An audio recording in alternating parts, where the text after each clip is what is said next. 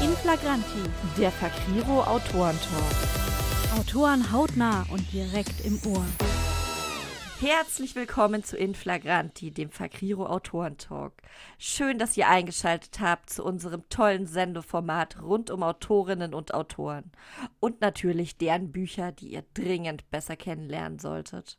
Mein Name ist Sabrina Schuh und zusammen mit meiner zauberhaften Co-Moderatorin Mary Kronos werde ich euch die nächsten eineinhalb bis zwei Stunden unterhalten und euch Frank Friedrichs vorstellen. Frank, schön, dass du hier bist. Herzlich willkommen. Ja, ich freue mich auch. Vielen Dank, dass ich da sein darf. Hallo. Ja, du bist ja schon regelrecht ein alter Hase hier, was unsere Sendung angeht. Ist ja nicht so, dass du jetzt das erste Mal hier wärst.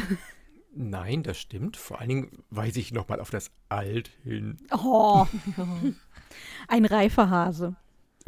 ja, ein reifer Hase. Ist das sowas wie ein reifer Käse? Nein, Entschuldigung. Aber das geht ja gut los. Entschuldige, ich entschuldige dich vorab für alles, was ich in den nächsten Stunden sagen sollte. In den nächsten Jahrhunderten. Im Laufe meines Lebens. Richtig. Ähm, das lässt ja schon tief blicken, lieber Frank. Dann ähm, beantworte uns doch mal die berühmteste Frage innerhalb von Inflagranti. Wer bist du und wenn ja, wie viele? Dann können wir es viel besser beurteilen. Wie viele? Mhm. Dazu, also nee, ich fange mal an mit wer. Ne? Also ich bin, ich bin Frank. ja, und wie viele? Ähm, ich bin gebürtiger Hamburger und lebe jetzt seit 13, 14, 14 Jahren, glaube ich, in Mecklenburg. Ähm, und ich sag mal gerne, ich bin, äh, warte mal, wie war das? Hamburger mit Herz und Hirn und Mecklenburger mit Leib und Seele. Uh. Oder andersrum, wie auch immer. Und ich fand das ganz schön. Äh, eine Journalistin hat mal geschrieben, jeder anständige äh, Hamburger muss eine Mecklenburger Großmutter haben. Und das habe ich auch tatsächlich. Und ich bin da damals eigentlich unwissentlich. Ich habe halt, oder wir haben damals einfach irgendwo einen schönen Flecken gesucht, wo man gut leben kann. Und nachher hat sich dann tatsächlich herausgestellt, dass meine Großmutter äh, quasi zwei Dörfer weiter äh, nicht geboren ist, aber von dort eben stammt.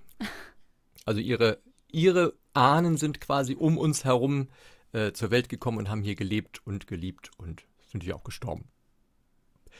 Donnerwetter, ja, also hat es dich quasi zu deinen Wurzeln zurückgezogen? Ja, ja, tatsächlich. Und übrigens ist mein Vater, obwohl seine Eltern aus Niedersachsen stammen, äh, ist er auch in Mecklenburg geboren worden, allerdings eine ganze Ecke weiter östlich, weil mein Großvater damals dort Gutsverwalter war. Hm. Also insofern habe ich in beide Richtungen Mecklenburger Wurzeln und fühle mich hier dann auch total heimisch. Sabrina, merkst du was? Frank interpretiert unser Wie viele ganz anders. Der erklärt einfach seinen gesamten Stammbaum statt seine verschiedenen Persönlichkeiten. Genau. Nein, da komme ich gleich drauf. Wir haben ja noch ein bisschen Zeit. Äh, was ich nur noch sagen wollte, die, die Mecklenburger hier, also die äh, unsere Nachbarn quasi, sehen das mit, ich bin fast Mecklenburger, allerdings ein bisschen anders. Äh, hier hört man nämlich solche Sachen wie, äh, Nee, Frau sowieso? Nein, nein, die ist auch nicht von hier, die ist auch zugezogen. nach dem Krieg. So, ne? Also das, äh, nur damit ihr mal wisst, wie Mecklenburger so ticken. Hier gehen die Uhren ein bisschen anders.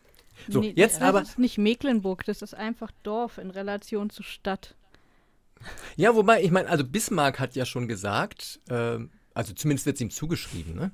wenn morgen die Welt unterginge, so wollte ich in Mecklenburg leben, da geschieht alles 100 Jahre später. Stimmt. Es hat sich ein bisschen relativiert, inzwischen sind es nur noch 23 Jahre später oder so, aber immerhin. Habt ihr schon so. Internet? Äh, nein, wir haben noch Telefone mit Wählscheibe. Ah, ja, ja, ja. Okay. Deswegen auch die schlechte Tonqualität hier. Ich könnte jetzt einen Filter drüber legen, um das authentischer zu machen. Oh ja, das wäre cool, ne? So mit Knacksen und dann vielleicht noch so ein, so ein äh, Pferdepflug im Hintergrund einblenden oder sowas. Nein, also Spaß beiseite. Wir haben tatsächlich seit letztem Jahr hier Glasfaser im Dorf. Voll krass. Und sind da sehr froh drüber, weil wir ja nun beide selbst streamen und das wäre, ich sag mal, also mit ISDN schon nicht möglich gewesen. Mit DSL wäre es vielleicht gegangen, aber Glasfaser ist dann natürlich sehr viel besser dafür. Und jetzt endlich zu der Frage, wie viele ich bin. Muss ja auch mal sein. Ähm, also ich, ich formuliere das mal um, nämlich so, was mache ich denn so den ganzen Tag über? Ähm, wenn ich denn mal dazu komme, dann bin ich natürlich Autor. In erster Linie Krimi-Autor, aber inzwischen ist es tatsächlich so, dass ich schon für diverse Anthologien auch ähm, Fantasy-Geschichten oder Märchen oder was war das denn noch? Äh, ja, auch eine Weihnachtsgeschichte geschrieben habe, die alle in meinem Krimidorf angesiedelt sind. Aber in erster Linie, wie gesagt, schreibe ich Cozy Crime, also Wohlfühlkrimis, nenne ich es immer am liebsten, die hier äh, relativ dicht in der Nähe meines Wohnortes spielen. Daneben bin ich aber auch Autor, äh, ja, ha, Neben dem Autor, Autor ist er auch Autor, das ist ja krass. Mhm. Ich bin Doppelautor, Stereo. Wie Was ist das wie Doppelagent? ja, genau, genau, Doppelautor. Mal für die eine Seite, mal für die andere Seite. Ähm, nein, ich bin äh, daneben zusammen mit meinem Mann Verleger. Wir haben 2016 den Dichtfest Verlag gegründet. Zunächst ursprünglich für unsere eigenen Werke vor allem, aber inzwischen hat sich das ein kleines bisschen ausgedehnt und ähm, wir wollen mal schauen. Also es soll nicht wirklich enorm wachsen. Wir wollen das langsam vielleicht ein bisschen ausbreiten, unser Portfolio. Aber immer so, dass wir es noch halbwegs schaffen, weil wir jetzt halt schon merken, dass das Verlegerdasein, unser Autorendasein schon ein bisschen in den Hintergrund drängt. Und das wollen wir natürlich nicht. Ja, daneben bin ich hier im Haus der Küchenchef mhm. und Hundebesitzer. Und was denn noch? Achso, ich, ähm, ich bin hier im Dorf tatsächlich der Ortsvorstand. Ähm, damit habe ich zurzeit nicht so viel zu tun, weil Corona-bedingt natürlich irgendwelche äh, Dorftreffen und sowas noch nicht wieder möglich sind. Ähm, und äh, seit April bin ich dann tatsächlich auch noch äh, Sekretär in unserer Kirchengemeinde im Gemeindebüro. äh, das sind allerdings nur zehn Stunden die Woche, das kriege ich dann auch noch irgendwo unter. Nur zehn Stunden die Woche, klar. Hat ja jeder immer so zufällig rumliegen. Oder ist das äh, bei dir tatsächlich so, dass du quasi, weil bei euch die Uhren so langsam gehen, so viel Zeit zur Verfügung hast? Nein, ganz so ist es natürlich nicht. Also ich muss dann schon andere Sachen ein bisschen hin und her schieben und auch zusammenschieben und so. Aber ähm, das ist natürlich, ihr kennt das sicherlich auch, ne? durch Corona sind uns einfach einige Einnahmen weggebrochen und die müssen dann irgendwie anderweitig wieder kompensiert werden. Und es hat natürlich zusätzlich den angenehmen Vorteil, dass es in meinem Krimidorf, also in Vertico, ja auch eine Kirche gibt und einen Pastor und seine Frau die Gemeindesekretärin. Und insofern kann ich jetzt natürlich wirklich ganz live und in Farbe recherchieren, wie das, wie so die Abläufe und die Zustände in der äh, äh Nordkirche sind. Aha, also doch Doppelautor, so Doppelagentmäßig eingeschleust, undercover, um zu recherchieren. Genau. Recherchat, der Recherchator oder sowas. Ja, der, du bist der große Recherchator. Jawohl. So, das wäre so das Wichtigste, glaube ich. So, in diese Persönlichkeiten kann man dich also unterteilen. So, so. Ja, nebenher schlafe ich auch noch manchmal. Hm. Aber das ist für die Außenwelt, glaube ich, sehr uninteressant. Hattest du da nicht noch sowas wie Machst du da nicht noch so Sachen wie Korrekturen? Ich bin mir ja relativ sicher, dass du das mal erzählt hast. Ja, richtig, das habe ich ja vergessen, tatsächlich. Also ich mache tatsächlich Lektorate und, und auch Rechtschreiblektorate für verschiedene Fernschulen. Also keine literarischen Sachen überwiegend. Also für unseren Verlag ist es natürlich schon so, dass ich dann auch ähm, mir Bücher angucke und da so ein bisschen Hinweise gebe, obwohl ich mich da tatsächlich nicht äh, Lektor nennen wollen würde. Äh, das kann so jemand wie du, Sabrina, einfach viel, viel besser. Ähm, aber ich mache tatsächlich eben so Fachlektorate, das heißt, ich schaue mir Studienhefte an, die von den Fernschulen bzw. Fernhochschulen neu aufgelegt werden und äh, sage dann eben den Autorinnen und Autoren, wo sie das Ganze noch besser an das, wie heißt es immer, an das Wording äh, der Schulen anpassen können und äh, sorge dann eben selbst auch dafür, dass das Ganze optisch und didaktisch da dem entspricht. Hm. Oh, das ist, klingt aber so, als wärst du doch ganz gut ausgelastet, würde ich meinen.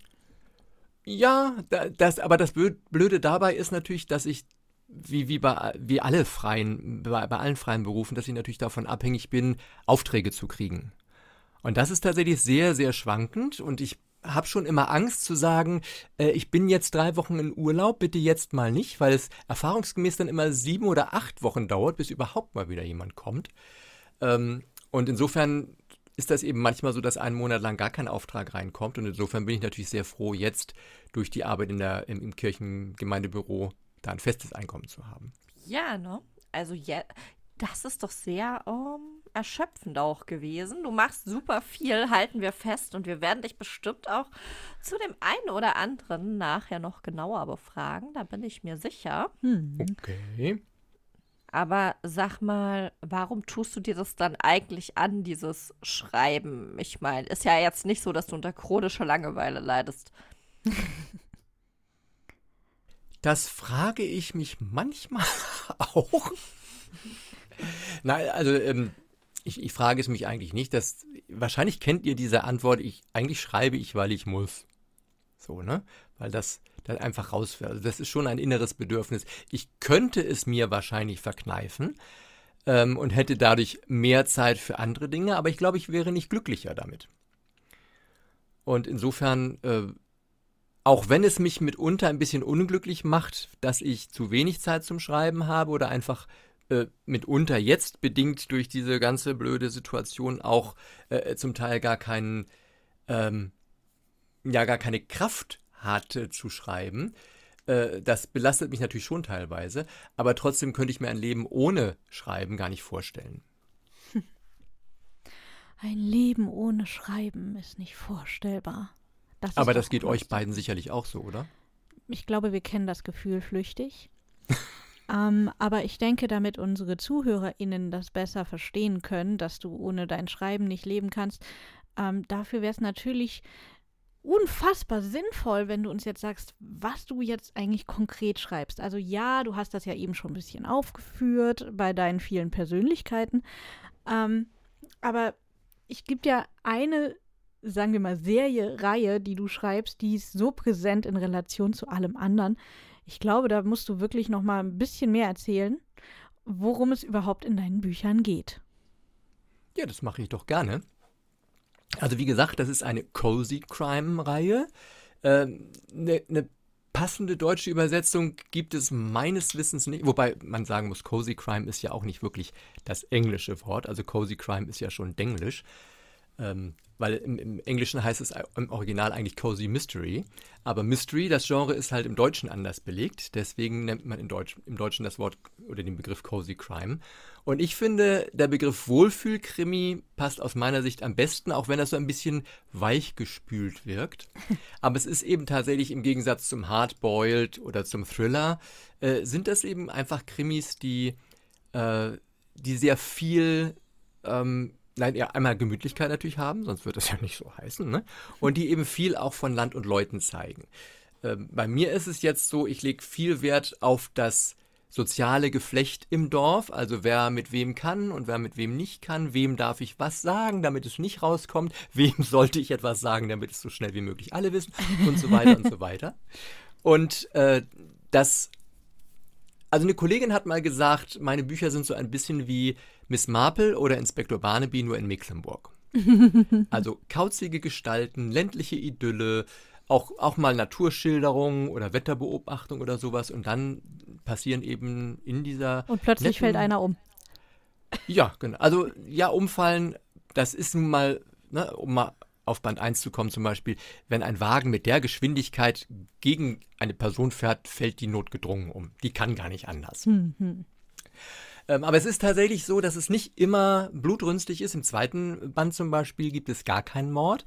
Da geht es nur darum, dass ein äh, großes Waldstück quasi über Nacht verschwindet. Also nicht ganz über Nacht, aber äh, ne, das ist ja so Wald hat man ja nicht rund um die Uhr im Auge.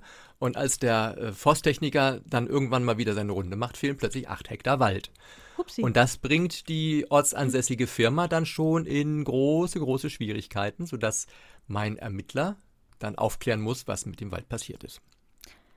Ich, ich glaube, dann habt ihr jetzt schon so, so relativ gut ähm, mitbekommen, was man so und, oder was ich persönlich so unter Cozy Crime verstehe. Es gibt ja übrigens auch noch im Deutschen den Begriff Regionalkrimi. Äh, gegen den sperre ich mich aber immer so ein bisschen, weil ich mache das so ungern daran fest, dass das in einer bestimmten Region spielt, weil das ja jeder Krimi tut. Hm. Ne, wenn ein Krimi in New York spielt, wird keiner auf die Idee kommen zu sagen, das ist ein New Yorker Regionalkrimi. Also insofern finde ich tatsächlich den Begriff Wohlfühlkrimi eigentlich ähm, am schönsten, weil das tatsächlich auch die Rückmeldung äh, meiner Leserinnen und Leser ist, dass wir das, ne, so nach dem Motto, hm. ach, das ist so richtig schön, ich kann ein bisschen lachen und ich kann ein bisschen mitraten, das hat mir richtig gut gefallen, so. Sehr also ich weiß ja nicht, wie das, wie deine Nachbarn das so sehen. Wie hast du gesagt, das ist ja gar nicht so weit weg von dir. Also ich weiß nicht, ob ich mich noch wohlfühlen würde, wenn ich quasi weiß, ja, der gute Mann ermordet quasi seine Nachbarschaft äh, in Büchern. ähm, wie sehen die das denn? Also da ist es natürlich tatsächlich so, ähm, wie, wie ja immer in solchen Fällen, ne? Also das, ne, wie ja auch hinten an den, bei den Filmen immer steht, ne? Ähnlichkeiten mit lebenden oder zufällig verstorbenen Personen sind nicht beabsichtigt. Ähm, äh, nee, also vielleicht kommen wir da nachher noch drauf, aber auf jeden Fall ist es ja so, dieses Dorf Vertigo, ich verrate das mal, das gibt's gar nicht wirklich. Nein! Warum sagt jetzt ja, niemand doch? genau, irgendwo stehen die Vertigo auf. Doch, uns gibt es alle. Was redet der? Oh! Wir betrauern gerade den Alten sowieso, der umgebracht wurde und er erzählt uns gibt's gar nicht. Aber wir dürfen das doch nicht öffentlich machen. Das ist doch ein verstecktes Dorf. Die wollen bestimmt nicht so viel Traffic. Stellt mir vor, wie viele Leute da vorbeikommen, wenn die das alle angucken können. Dann haben die ja gar nicht mehr ihre Ruhe und mit der Dorfidylle ist vorbei. Das stimmt, ja. Dann war's das. Wobei Eileen, die Wirtin, wird's freuen, ne? Dann wird die mal ein paar Fremdenzimmer vermieten können. Hm, hm. Hat die sonst da schlechte Chancen, ja? Ja, ja, das sieht nicht gut aus. Oh, das ist lustig, ne? Kaum, kaum denke ich nur an Eileen, schon fange ich so ein bisschen an zu Berliner. Die, die kommt nämlich aus Berlin, äh, ist allerdings vor ewigen Zeiten nach Vertigo. Schon vor der Wende ist die nach Vertigo gegangen. Was denn, was denn, was denn? Du hast ja Berliner? Ja, ja, sicher. Ja, das ist ja wohl klar, wa? Ja, wir sind halt überall, wa? Eben. Aber die, die ist zum Glück, ähm, dadurch, dass sie jetzt eben schon so lange hier lebt, äh, ist sie schon so ein bisschen assimiliert und spricht eben kein reines Berlinerisch mehr. Ähm, das, ich habe nämlich so ein bisschen hin und her überlegt, das ist, wir sind wahrscheinlich gerade bei einem Thema, was, was die meisten gar nicht interessiert, aber ähm, ich habe so ein bisschen überlegt, was kann ich den Leserinnen und Lesern zumuten, sodass das auch verständlich ist, weil Eileen eben doch in, in vielen Büchern äh, immer wieder auftaucht und dann habe ich gedacht, wenn ich jetzt so ein reines Berlinerisch da reinschreibe, dann ist das vielleicht so ein bisschen schwierig. Und insofern habe ich das ein bisschen abgemildert, weil sie eben einfach schon so lange hier ist. Du meinst, die haben sie wieder zu guter Sprache erzogen? Ey, was soll denn das hier? Kein Berliner Bashing. ja, ich weiß jetzt nicht, ob die Mecklenburger jetzt so eine richtig gute Sprache sprechen. Das ist natürlich schon so ein bisschen norddeutsch alles hier, ne? Na, Norddeutsch ist perfekt, oder wie war das? Angeblich sind die Hannoveraner diejenigen, die, die, die das reinste Hochdeutsch sprechen. Aber die haben ja auch sonst nichts, ne? die haben ja auch sonst nichts. Mann, Mann, Mann. Also jetzt wurden schon die Berliner gemobbt, jetzt werden noch die Hannoveraner gemobbt. Ich glaube, wir müssen an der Stelle ganz dringend das Thema wechseln, äh, damit wir hier nicht aus einer ich sag mal, Sympathiesendung eine machen, wo am Ende alle sagen, also dieser Frank Friedrichs, also der ist ja hier, also wirklich. Ich lasse nichts gelten als Hamburg und Mecklenburg. ja. Gilt es, dass ich anderthalb Jahre in Mecklenburg gelebt habe? Gilt das? Und immerhin hm. nicht Mecklenburg sage.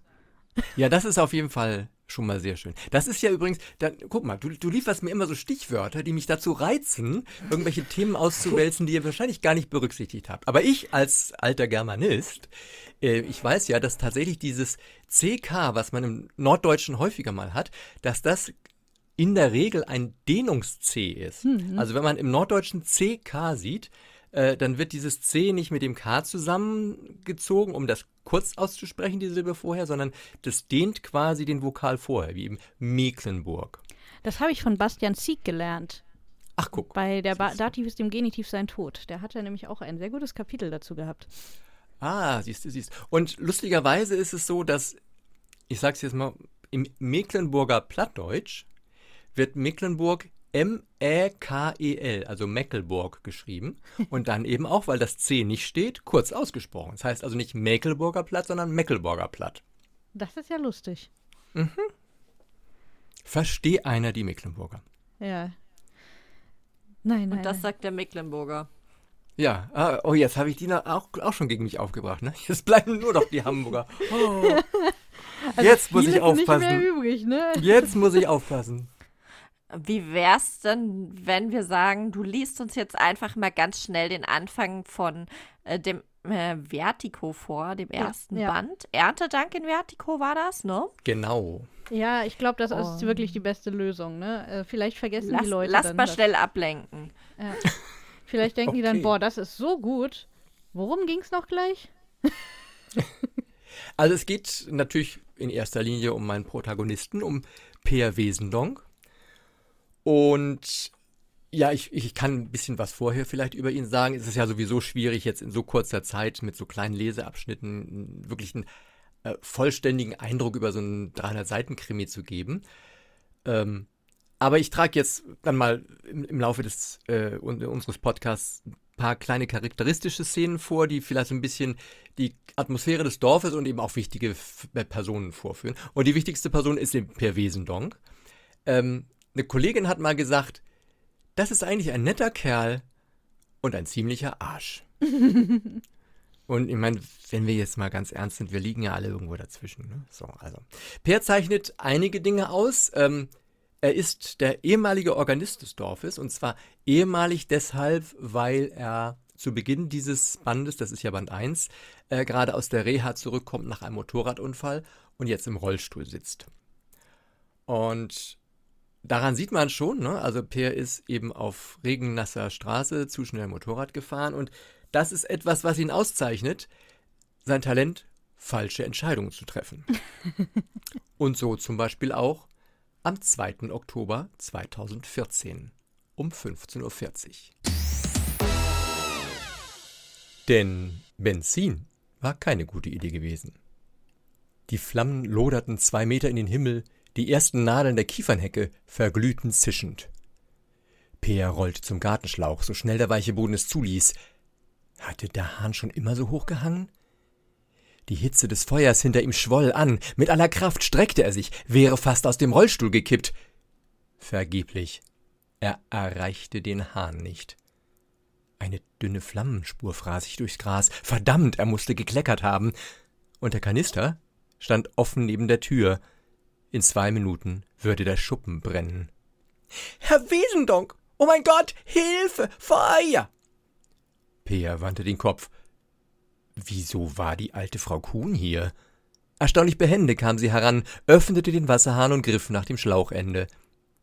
Abwickeln, rief Peer, so reicht er nicht hin! Frau Kuhn hob ein paar Schlingen vom Gartenschlauch ab, fluchte keuchend, als sie sich verknoteten. Das schaffen wir nicht! Hilfe! Hilfe! Verdammt! Er riss ihr den Schlauch aus der Hand, wendete den Rollstuhl und hielt aufs Feuer. Kaum hatte er das Ventil geöffnet, fauchte eine Stichflamme in den grauen Himmel, sein Gesicht fühlte sich an, als würde es geröstet. Peer, nein, um Gottes Willen! Sascha stürmte auf ihn zu. In diesem Moment zerriss ein Knall die Luft, die Druckwelle warf Peer auf den Rasen. Seine Ohren dröhnten, ihm wurde schwarz vor Augen. Tja, ne? Also, wie ich gesagt habe, meistens fällt er dumme Entscheidungen. Und er hat Glück, dass seine Frau Sascha und die alte Frau Kuhn da sind, die ihn vor den Flammen retten. Und nachdem er sich wieder berappelt hat, beschließt er kurz darauf am selben Nachmittag um 17.20 Uhr Frau Kuhn für die Rettung vor dem Feuer zu danken. Also rollt er los und befindet sich auf der Straße nach Pokrent. Der Wind ließ das Laub der Bäume rauschen, die alte Eiche vom Wirtshaus, die Linden auf dem Friedhof. Ansonsten war alles still. Das Dorf mit seinen knapp 300 Einwohnern döste vor sich hin. Ungewöhnlich während der Mais- und Rübenernte. Sonst pendelten die Laster der RWG im Fünf-Minuten-Takt zwischen den Feldern und dem Gut, das die Familie Rathenow-Wertenbach nach der Wende zu einem Großunternehmen ausgebaut hatte. Früher kannte er jedes Steinchen, jeden Grashalm. Aus dieser neuen Perspektive aber war alles fremd. Eine Reise in ein unbekanntes Land. Immerhin roch das Dorf hier unten genauso, nur intensiver. Moos und Erde vom Friedhof. Ein paar Meter weiter im Osten zogen die süßlich scharfen Düfte der faulenden Äpfel von der Obstbaumwiese herüber. Eine Katze schoss vom Grundstück der Heinzes, sauste zwei Meter vor ihm über die Straße und blieb erst auf dem Parkplatz vor der Kirche stehen. Sie sah sich um, ihr Schwanz peitschte durch die Luft. Das Brummen eines Motors drang in Peers Bewusstsein, von der nördlichen Seite des Friedhofs her, wo vor kurzem das Tuckern des Traktors verebbt war. Minka! rief eine hohe Stimme. Die jüngste Heinzeltochter stapfte heran, Marleen. Mit ihren kleinen Fingern bekam sie kaum die Gartenpforte auf. Erschrocken fuhr Per herum, als es hinter ihm rührte. Ein dunkler Pickup preschte um den Kirchhof, beschleunigte mit dröhnendem Motor. Hey! Er gab den Rädern einen Stoß, packte die Kleine just bevor sie auf die Straße lief. Zentimeter neben ihnen rauschte der Wagen vorbei. Idiot! Idiot? echote Marleen. Ihr Gesicht war blass geworden, sie atmete flach und hektisch. Peer drehte sie zu sich. Er wartete, bis sein eigener Herzschlag sich so weit verlangsamt hatte, dass er wieder ruhig reden konnte. Nicht so flink. Du musst immer gut aufpassen und erst gucken, ob ein Auto kommt. Die Kleine nickte, schaute ihn jedoch nicht an, fixierte nur die Katze. Aber Minka, die hat Angst ohne mich und die ist auch gleich losgelaufen. Minka ist aber viel schneller als du, und sie kann besser auf sich acht geben. Sie löste sich aus der Umklammerung und musterte ihn. Wieso sitzt du im Rollstuhl? Peer senkte den Blick, biss sich auf die Lippen. Weil ich nicht gut genug auf mich acht gegeben habe. Ihre Augen weiteten sich. Sie nickte, stellte sich an den Fahrbahnrand, sah nach rechts, dann nach links und schlurfte schließlich mit ihren rosa Gummistiefeln über die Straße. Auf der anderen Seite wandte sie sich um. Peer hob anerkennend den Daumen.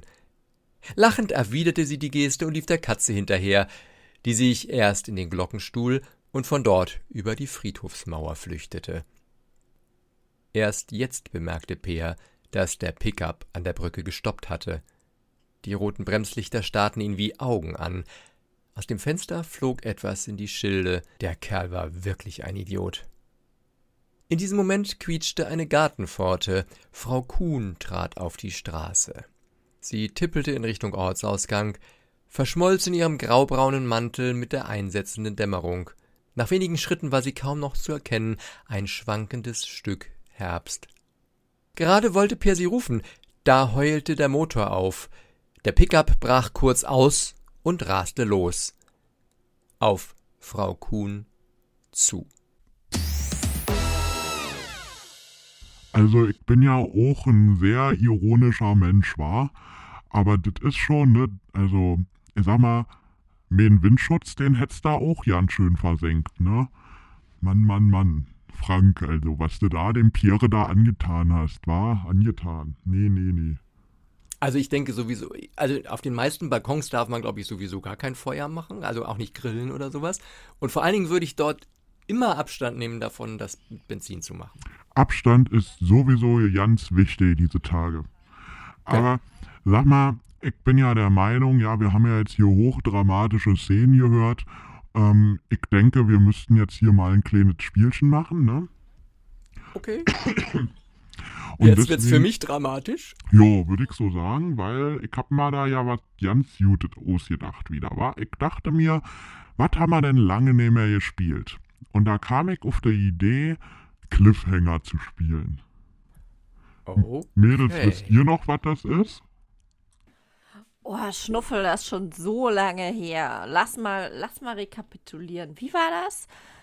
Wir nehmen irgendeinen gemeinfreien Satz, äh, den du uns bestimmt schon rausgesucht hast, mit ganz vielen Gemeinheiten drinnen. Und äh, Frank muss aus diesem Satz eine Geschichte machen. Jo, das ist so, wa? Moment, Ich Das ist jetzt aber ein, das war jetzt ein Widerspruch, ne? also Sind jetzt Gemeinheiten im Satz oder ist er gemeinfrei? beides. Gemeine, Okay. gemeinfreie Texte, war Und ähm, ich liefer den Cliffhanger und du musst ihn enthängern. Genau, du musst Okay. also nicht eine äh, komplett andere Geschichte machen, sondern quasi fortsetzen. Okay, gut. und Das ist dein Satz 1. Genau, und ich dachte mal, ich lass mal inspirieren und äh, geb dir mal was total Nettes für den Anfang. Ich hab da nämlich in den Buch reingekickt, war, in das erste, und da steht da vorne was drin, ne? Da steht nämlich, denn was der Mensch sät, ähm, das wird er ernten. Das ist aus der Bibel und ich dachte mal, mal sehen, was er daraus macht. Ja, denn was der Mensch sieht, das wird er ernten. Und wenn er Gurkensamen sät, wird er Gurken ernten. Und wenn er Zorn sät, dann wird er Zorn ernten. Und wenn er Liebe sät, dann wird er Liebe ernten.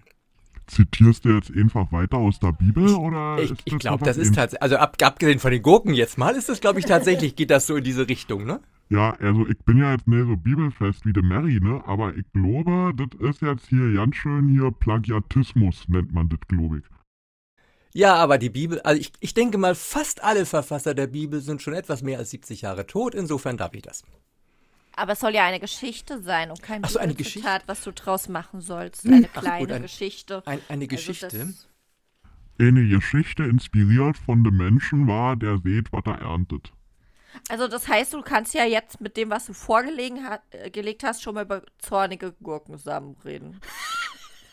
Na, dann würde ich tatsächlich lieber über Bauer Erich reden, denn Bauer Erich ist ja der einzige noch verbliebene Landwirt im Dorf und der hat äh, im Frühjahr ganz fleißig seinen äh, Bioweizen gesät und ist jetzt mit seinem Traktor unterwegs und äh, jetzt ist dann, ne, wir sind ja im Oktober, da ist die Weizenernte natürlich schon längst durch, ähm, aber er ist jetzt schon dabei, den Winterweizen wieder auszubringen, freut sich darüber, dass er so viel Bioweizen äh, geerntet hat, dass er das ganze Jahr überstehen kann und dass seine Frau Daniela übrigens daraus ein ganz, ganz leckeres Biobrot machen kann, das sie im eigenen Hofladen verkauft. Und dieser Hofladen ist nicht nur äh, ein Hort gesunder und nahrhafter Produkte, sondern auch ein Hort nahrhaften und etwas weniger gesunden Klatsches. Hm. Und erntet man dann auch den Klatsch, den man gesät hat? Das kann passieren. Da gibt es tatsächlich Leute, die ähm, einfach nur mal was aufschnappen, was sich dann zu einem äh, ziemlich großen Gerücht auswächst und die Ernte ist dann allerdings weniger erfreulich als bei Bioweizen. Das glaube ich gerne. Mhm. Reicht euch das als Geschichte? Für den Anfang schon. Aber ist ja nicht die einzige, die wir hören wollen, wa? Okay. Genau, also wir dachten, wir machen da noch ein bisschen weiter. Schnuffel hat äh, mir hier noch eine Bibelstelle hingelegt. Der Um, muss frommer werden. Genau. Also, du hörst ja selber, die Schnauze ist sehr frech, also Mhm. ein bisschen Bibelstudien können ihm nicht schaden. Deswegen Okay. hat er uns aus der Offenbarung etwas rausgesucht. Ich bezeuge allen, die da hören, die Worte der Weissagung in diesem Buch. Wenn jemand etwas hinzufügt, so wird Gott ihm die Plagen zufügen, die in diesem Buch geschrieben stehen. Und dieses Buch enthält eine Menge Plagen. Da ist zu all, all, all, allererst mal die liebe. Ich muss gerade überlegen, wie sie mit Vornamen heißt. Ah, Wie jetzt, du kennst deine eigenen Leute nicht. Regine, Regine, Regine. Da ist zunächst einmal Regine Rohwedder, die Nachbarin von Peer. Und die hat es wirklich faustig hinter den Ohren. Die versucht nämlich, ihn mit Fürsorge zu erdrücken. Und das wisst ihr vielleicht alle, zu viel Fürsorge, so gut gemeint sie sein mag, gut gemeint ist nicht gut gemacht unbedingt, und zu viel Fürsorge kann erdrücken und kann zu einer Plage werden. Und eine weitere Plage ist die Schwester von Regine Rohwedder, nämlich Greta Meyer, die tatsächlich nur gegenüber wohnt, also auch fast eine Nachbarin von Peer ist. Und so unterhaltsam es vielleicht für die Leser und Leserinnen ist, wenn die beiden mal wieder in einen handfesten Streit geraten, so nervig ist es für Peer, weil der nämlich grundsätzlich zwischen die Fronten gerät und sich natürlich immer, egal was er sagt, bei der einen oder bei der anderen ins Fettnäpfchen setzt.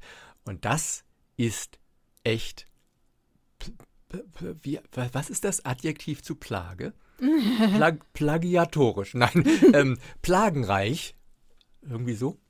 Also, das nimmt den Peer schon sehr mit. Plagt ihn. Hm. Genau, das plagt Peer. Mann, Mann, Mann. Plagen, war Plagen. Das ist ein gutes Stichwort, um ein, ein letztes Zitat dir mal vor die Füße zu schmeißen. Und Mhm. ich dachte mal, wir gehen jetzt mal ganz smooth aus der Bibel raus und äh, versuchen jetzt hier einen guten Übergang zu finden. Ich hab da was jutet, ne? Hier, finde ich. Hier von der Jöte. Mhm. Habe nun ach Philosophie, Juristerei und Medizin und leider auch die Theologie durchaus studiert, mit heißem Bemühen. Da steh ich nu, ich armer Tor, und bin so klug wie als zuvor. Als wie, ihr wisst schon. Ja, aber da sind wir immer noch bei der Theo, Theo, Theo, Theo, Theo, Theo Hallologie. Du kannst ähm, das auch mit der Juristerei machen oder der Medizin.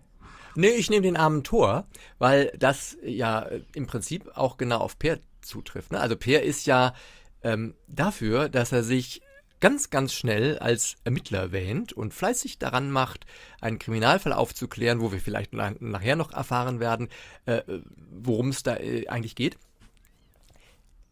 Dafür hat er eigentlich gar keine Ahnung davon. Also es ist tatsächlich so, er liest keine Krimis, er schaut keine Krimis im Fernsehen, weiß wirklich nichts darüber und ist insofern sehr, sehr, sehr, sehr, sehr stark äh, vom Wohlwollen und der Hilfe seiner Nachbarinnen und Nachbarn abhängig. Zumindest im ersten Band. Es gibt sich nachher so ein bisschen mehr, aber äh, es ist tatsächlich hin und wieder so, dass man auch als Leser oder Leserin denkt, oh Peer, was machst du denn jetzt schon wieder? Hallo, das liegt, also das, das, das liegt doch ganz offen da vor dir. Du musst doch jetzt nur, aber warum? Oh nein. und ähm, ja, und da ist Per dann halt, am Schluss ist er, glaube ich, tatsächlich ein bisschen klüger als wie zuvor, aber am Anfang ist er tatsächlich ein ziemlicher Tor. Ja, und studiert hat er auch nicht, ha? Nee, wa? Naja, Kirchenmusik halt, ne? Ja, ich meine jetzt was richtig. Ja, das habe ich mir gedacht, dass die, diese anderen, äh, wobei ich meine, also Schnuffel, du, äh, beziehungsweise deine äh, Mitbewohnerin, die ist ja jetzt auch nicht so weit davon entfernt. Ne? Die hat zwar die Musik nicht gemacht, aber die Kirche halt. Ja, und glaubst du, ich finde das bei der besser? Also, das weiß ich nicht, wahr? Also, ich muss ja mal sagen, ja, ähm, da hast du ja einen guten Weg gefunden, hier meine coolen Zitate zu nehmen und stattdessen Werbung draus zu machen, war? Naja. Ja, ich, ich habe auch, auch jetzt so, also eigentlich schon beim zweiten, aber dann nachher noch beim dritten auf jeden Fall überlegt, so, ähm, sollte ich nicht eigentlich irgendwelche anderen Geschichten erzählen? Ähm. Nee, das ist schon gut so. Das ist schon okay. Ich kann damit leben. Ja, das sind Geschichten aus Vertigo, weißt du? Das sind die geheimen Insider-Infos, die im Buch nicht stehen, hoffe ich. Äh, zum, zum Teil, ne? Also manches erahnt man so ein bisschen und anderes taucht vielleicht auch irgendwann später nochmal auf. Aber auf jeden Fall, ähm, ja, waren es jetzt also muss ich mich entschuldigen, keine richtigen Geschichten. Wahrscheinlich so bei Cliffhanger-Geschichten, da erwartet ihr so, so, so, so Western-Geschichten, ne? Wo der Cliff steht da am Galgen und alle schreien, ha, hängt den Cliff, hängt ihn höher! Oder so ähnlich. Hm. Ja, ganz bestimmt. Siehst du? Nächstes Mal. Nächstes Mal, ja, das denke ich auch. Ich auch. Ähm, ich gehe jetzt. Also, das ist mal echt hier. Ich, ich komme nochmal wieder. Verlass da drauf. Okay. Bring dein Schnuffeltuch mit. oh Mann, Sabrina.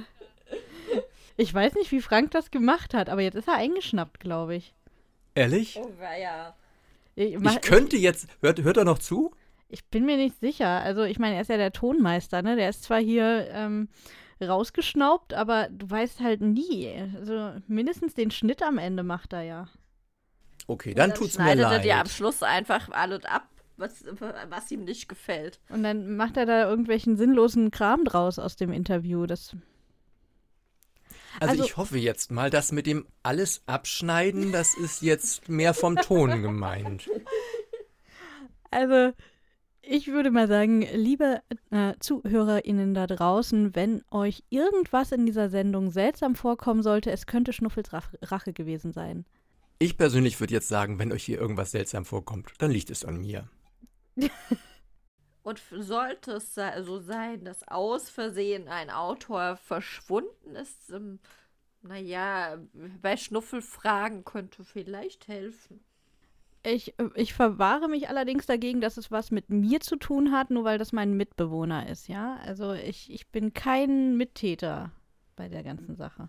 Aber Mary, du könntest dann vielleicht den Folgeband schreiben, Autorenmord in Vertigo. Autorenmord in Vertigo. Eieiei. Naja, klar, du hast äh, quasi dann erste Hand Infos vom Täter. Also besser kann es ja nicht Mhm. laufen. Hm. Genau. Mal sehen, wie ich das machen kann, ohne dass er mich danach tötet, weil ich zu viel weiß. Hm. Ja, das ist natürlich sowieso, beim Krimi ist ja häufig das Problem, dass der Täter am Ende gefasst wird. Also insofern, Hm. hm. Es ist kompliziert. Vielleicht sollte Schnuffel das Buch schreiben und dich als Täterin hinstellen. Boah. Bist du dir sicher, dass du das willst? Du, mir ist das egal, ich bin ja dann tot. Ich dachte dir, du legst wenigstens noch Wert auf einen anständigen Nachruf. Ja, auch gut. Ja, na gut, dann schreibst du erst den Nachruf und dann schreibt Knuffel da seinen Krimi und dann sind wir alle zufrieden. und wir sehen uns dann oben wieder. Ja, toll. Ja, haben wir wenigstens Zeit zum Schreiben, ne? Genau. Okay, Kinder, zurück zum Thema. Was war noch das Thema? Du. Ich. Oh Gott. Zurück zu mir. Wir machen eine Rückführung. Hm. Naja. Sabrina? Ja. Genau. Jetzt ist endlich der Zeitpunkt gekommen, wo du über die Themengebiete ausgiebig reden darfst, die du in Vertigo behandelst. Also, hast du da bestimmte Themengebiete, die du da drin verarbeitest? Äh, Gibt es besondere, spannende, schwierige, gesellschaftlich kritische Themen? Oder bleibst du komplett in der Wohlfühlzone und legst halt nur ein paar Leichen aus und kritisierst aber niemanden? Äh, nee, es ist, das kommt mir tatsächlich schon so ein bisschen auch darauf an, dass ich zwar das Ganze in so einem locker leichten Erzählton bringe, aber eben nicht einfach nur, das klingt jetzt ein bisschen gemein, ne? aber nicht einfach nur so niveaulos unterhalte, sondern schon auch ernste Themen anreiße. Ne? Also was immer so ein bisschen auftaucht, immer wieder, ist die Ossi-Wessi-Thematik, die ja nun noch immer nicht vom Tisch ist und die auch, ich denke mal, noch zwei, drei Jahrzehnte nicht so schnell vom Tisch sein wird. Weil das Spannende ist ja, selbst die Generation, die jetzt groß wird, die hat ja nicht mal mehr den Mauerfall miterlebt. Das heißt, die, die sind eigentlich alle schon in einem vereinten Deutschland aufgewachsen, aber trotzdem kriegen die natürlich von ihren Eltern und Großeltern oft noch ganz viel von, von diesem Wir hier und die da drüben mit. Das ist manchmal tatsächlich traurig, das mitzuerleben, wie die, äh, die Jugendlichen, die heute so 20 sind, sag ich mal, äh, noch, noch in diesen Kategorien denken. Und insofern ist das tatsächlich für mich ein Thema, was immer noch aktuell ist. Hm. Aber natürlich auch das Thema, Pierre kommt ja ursprünglich, wie wir, äh, aus Hamburg. Also auch dieses Thema ne, Stadt- und Landbewohner, was gibt es da für, für Unterschiede? Ähm, nicht unbedingt jetzt in den Erwartungen, die Städter an das Landleben haben, äh, sondern auch einfach an Vorbehalten, die Dorfbewohner eben gegen Stadtbewohner haben. Und dann äh, suche ich mir eben tatsächlich für jedes Buch auch äh, ein Thema aus, das in der Regel dann eben mit dem Fall selbst zusammenhängt. Wie es zum Beispiel im zweiten Band, äh, da geht es ja um Waldraub. Das ist äh, so eine Geschichte, die äh, tatsächlich passiert. Ne? Man denkt ja, äh, kann doch nicht einfach so eine Waldfläche verschwinden, aber, aber das gibt es tatsächlich ähm, bei Wald nicht ganz so häufig, bei äh, Getreidefeldern. Da ist das wirklich relativ häufig, dass die einfach über Nacht abgemäht werden und der Bauer kommt dann irgendwann und will selber ernten und das sieht nur noch die Stoppeln. Und das gibt es tatsächlich auch bei Wald. Also ich habe das ein paar Mal in der Zeitung gefunden, dass einfach ein paar Hektar Wald gestohlen werden.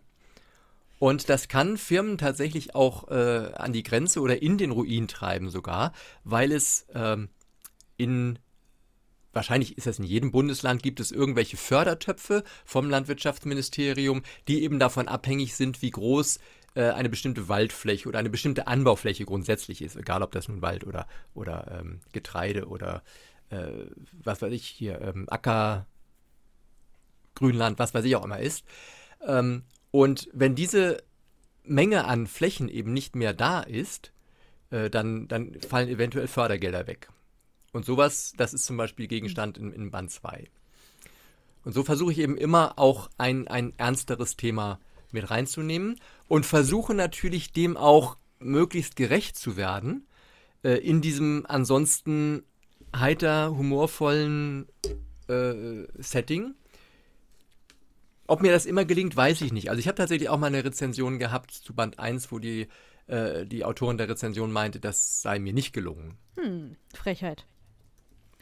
Was machst welches, du mit The welches, Thema, welches Thema das in Band 1 ist, darf ich übrigens nicht sagen, weil ich sonst zu viel spoilern würde. Ziehst- Vielleicht ziehst will du- der eine oder die andere noch lesen. Ich hoffe es doch. Ziehst du dann Kritikerinnen, also lässt du die dann nach Vertigo ziehen, damit sie das nächste Mordopfer sind? Oder wie gehst du mit Kritikern um? Nein, das tue ich natürlich nicht. Also ich, gru- grundsätzlich bin ich sehr dankbar für Kritik, zumindest wenn sie eben wirklich konstruktiv und wertschätzend geäußert wird, weil äh, mir das natürlich immer hilft, meine Bücher zu verbessern. Das ist klar. Ne? Also die Kritiken sind natürlich umso lieber genommen, wenn sie, äh, wenn sie sich auf die Rohfassung oder vielleicht auch die, die Schlussfassung beziehen, die ich dann nochmal ganz schnell an einem wichtigen Punkt überarbeiten kann, sowas. Das ist, da ist Kritik für mich unheimlich wertvoll und da bin ich eher unzufrieden, wenn es keine Kritik gibt. Ähm, nachher ist es natürlich so, damit muss ich leben, klar. Also jedes Mal, wenn da irgendwie zwei Sterne nur kommen, dann denke ich so, oh je, Hauptsache, das bleibt jetzt nicht so. Ähm, wobei auf der anderen Seite dieses Sternesystem natürlich grundsätzlich ja zu überdenken ist in seiner Sinnhaftigkeit. Ja, das ist auch nochmal ein sehr interessantes Thema, ganz sicher. Aber ich habe da noch so eine andere Frage. Mhm. Nochmal beziehend auf die Themen. Ich meine, du hast da so ein Buch, das heißt Bandenkrieg in Vertigo. Ist jetzt die Mafia bei euch eingezogen? Gibt es die in Mecklenburg auch schon? Nee, das ist tatsächlich. Ähm, ich, ich versuche eigentlich bei allen Titeln auch so, so ein kleines Wortspiel reinzubringen. Ne? Bei Erntedank ist es eben tatsächlich so, dass der erste Band in der Erntedankzeit spielt. Also äh, die, der Mord geschieht tatsächlich ganz am, am Donnerstag vor Erntedank, vom Erntedanktag. Ähm, bei Waldsterben ist es eben so, dass natürlich alle bei Waldsterben erstmal die Umweltproblematik im Kopf haben und nicht, dass da jetzt acht Hektar Bäume abgesäbelt werden.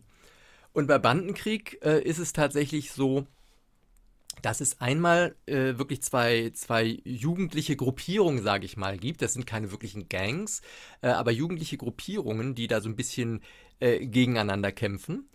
Und äh, zum anderen, und man mag mir dieses Wortspiel verzeihen, zum anderen spielt ein Billardtisch eine Rolle. Und dessen Banden dann eben. Ein Billardtisch und Banden. Eieiei. Okay, du hast also so Themengebiete, die du immer an dem jeweiligen ähm, Band orientierst und daran, worum es da geht und was da wieder Dramatisches passiert ist in Vertigo. Aber wie ist das? Hast du auch so eine übergeordnete Backstory, die sich so über alle Teile entwickelt? Also abgesehen davon, dass Pierre sicherlich nach und nach lernt, mit seinem neuen, seinen neuen Herausforderungen irgendwie zu leben. Aber gibt es so diese große Story, die irgendwo hinführt, sodass du so ein absehbares Ende hast, oder ist das so eine Never-Ending Story jetzt?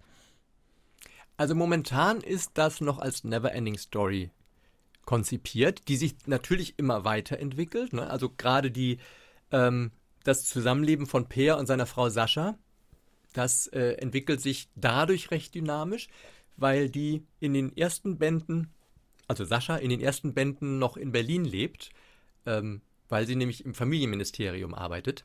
Und äh, ihr habt das ja vorhin schon gehört, Band 1 spielt im Jahr 2014. Und damals war äh, die Familienministerin Manuela Schwesig, die ja dann irgendwann ähm, Ministerpräsidentin von Mecklenburg-Vorpommern geworden ist. Und äh, die fragt eben tatsächlich ihre äh, Mitarbeiterin Sascha, ob sie nicht wieder mit zu ihr nach Schwerin kommen will und dort in der Staatskanzlei arbeiten will. Das heißt, Sascha wird irgendwann nach Schwerin ziehen. Das ändert natürlich die ganze Ehedynamik ein wenig, dass Per plötzlich nicht mehr den ganz, die ganze Woche über alleine schalten und walten kann, sondern jeden Abend seine Frau zu Hause hat. Ähm, das sind so Dinge, die sich entwickeln. Auch spielt zum Beispiel bei den beiden der Kinderwunsch eine Rolle, der natürlich für einen querschnittsgelähmten Mann äh, eine ganz andere Dimension hat. Und äh, das sind so Dinge, die sich weiterentwickeln. Aber nicht nur bei den beiden, sondern auch bei vielen Nebenfiguren äh, wird sich dann so im Hintergrund immer so ein bisschen mal was verändern. Die entwickeln sich weiter oder, oder auch zurück, wenn es ganz schlimm läuft. Das sind ja Aussichten. Ja, aber das ist, glaube ich, glaube ich, auch wichtig, dass, ich meine, früher hatte man das ja häufig, ich denke da jetzt so an, an auch gerade an Jugendbücher zurück. Ich habe für mein Leben gern die fünf Freunde gelesen. Zum Beispiel. Oder die drei Fragezeichen, fand ich auch klasse. Hm. Aber das sind ja beides so Geschichten. Ähm, bei den fünf Freunden habe ich immer gedacht, verdammt, warum erleben die so viele spannende Sachen und ich nicht? und vor allen Dingen, warum haben die ständig Sommerferien? Ne, weil jeder dieser Bände ja in den Sommerferien spielt, wenn sie wieder zu Onkel Kirin aufs Land kommen und da George treffen und so weiter. Ähm, bis ich dann irgendwann begriffen habe, man muss das, man muss quasi jeden Band einzeln sehen, wie eine Momentaufnahme und so wie, wie so Paralleluniversen vielleicht. Es könnte das passiert sein oder das oder das. Jeder Band setzt quasi völlig neu ein. Und das ist ja inzwischen so ein bisschen aus der Mode gekommen. Inzwischen ist es ja so, dass man eigentlich so eine Backstory laufen lässt und dadurch die Bände, ich denke zum Beispiel an Elizabeth George, ne, wo sich der äh, Inspektor ja Lin, Lindley. Lindley ne, auch, auch weiterentwickelt und äh, auch, auch die, die Dynamik mit seiner Havers, äh, mit seiner Mitarbeiterin. Und das ist, glaube ich, heutzutage äh, die, die bevorzugte Art zu erzählen und deswegen mache ich das auch so. Aber ist es denn dann so, dass man das einzeln lesen kann auch? Oder bei dir? Oder so sind die Bände total abhängig voneinander? Oder kann man jetzt auch mit, weiß ich nicht, Band 3 anfangen? Also grundsätzlich kann man die Bände einzeln lesen, ne? weil ja in jedem Band ein abgeschlossener Fall behandelt wird, der dann auch wirklich am Ende zu Ende ist. Es gibt natürlich immer mal so Rückverweise in den Büchern, die sich dann aufeinander beziehen.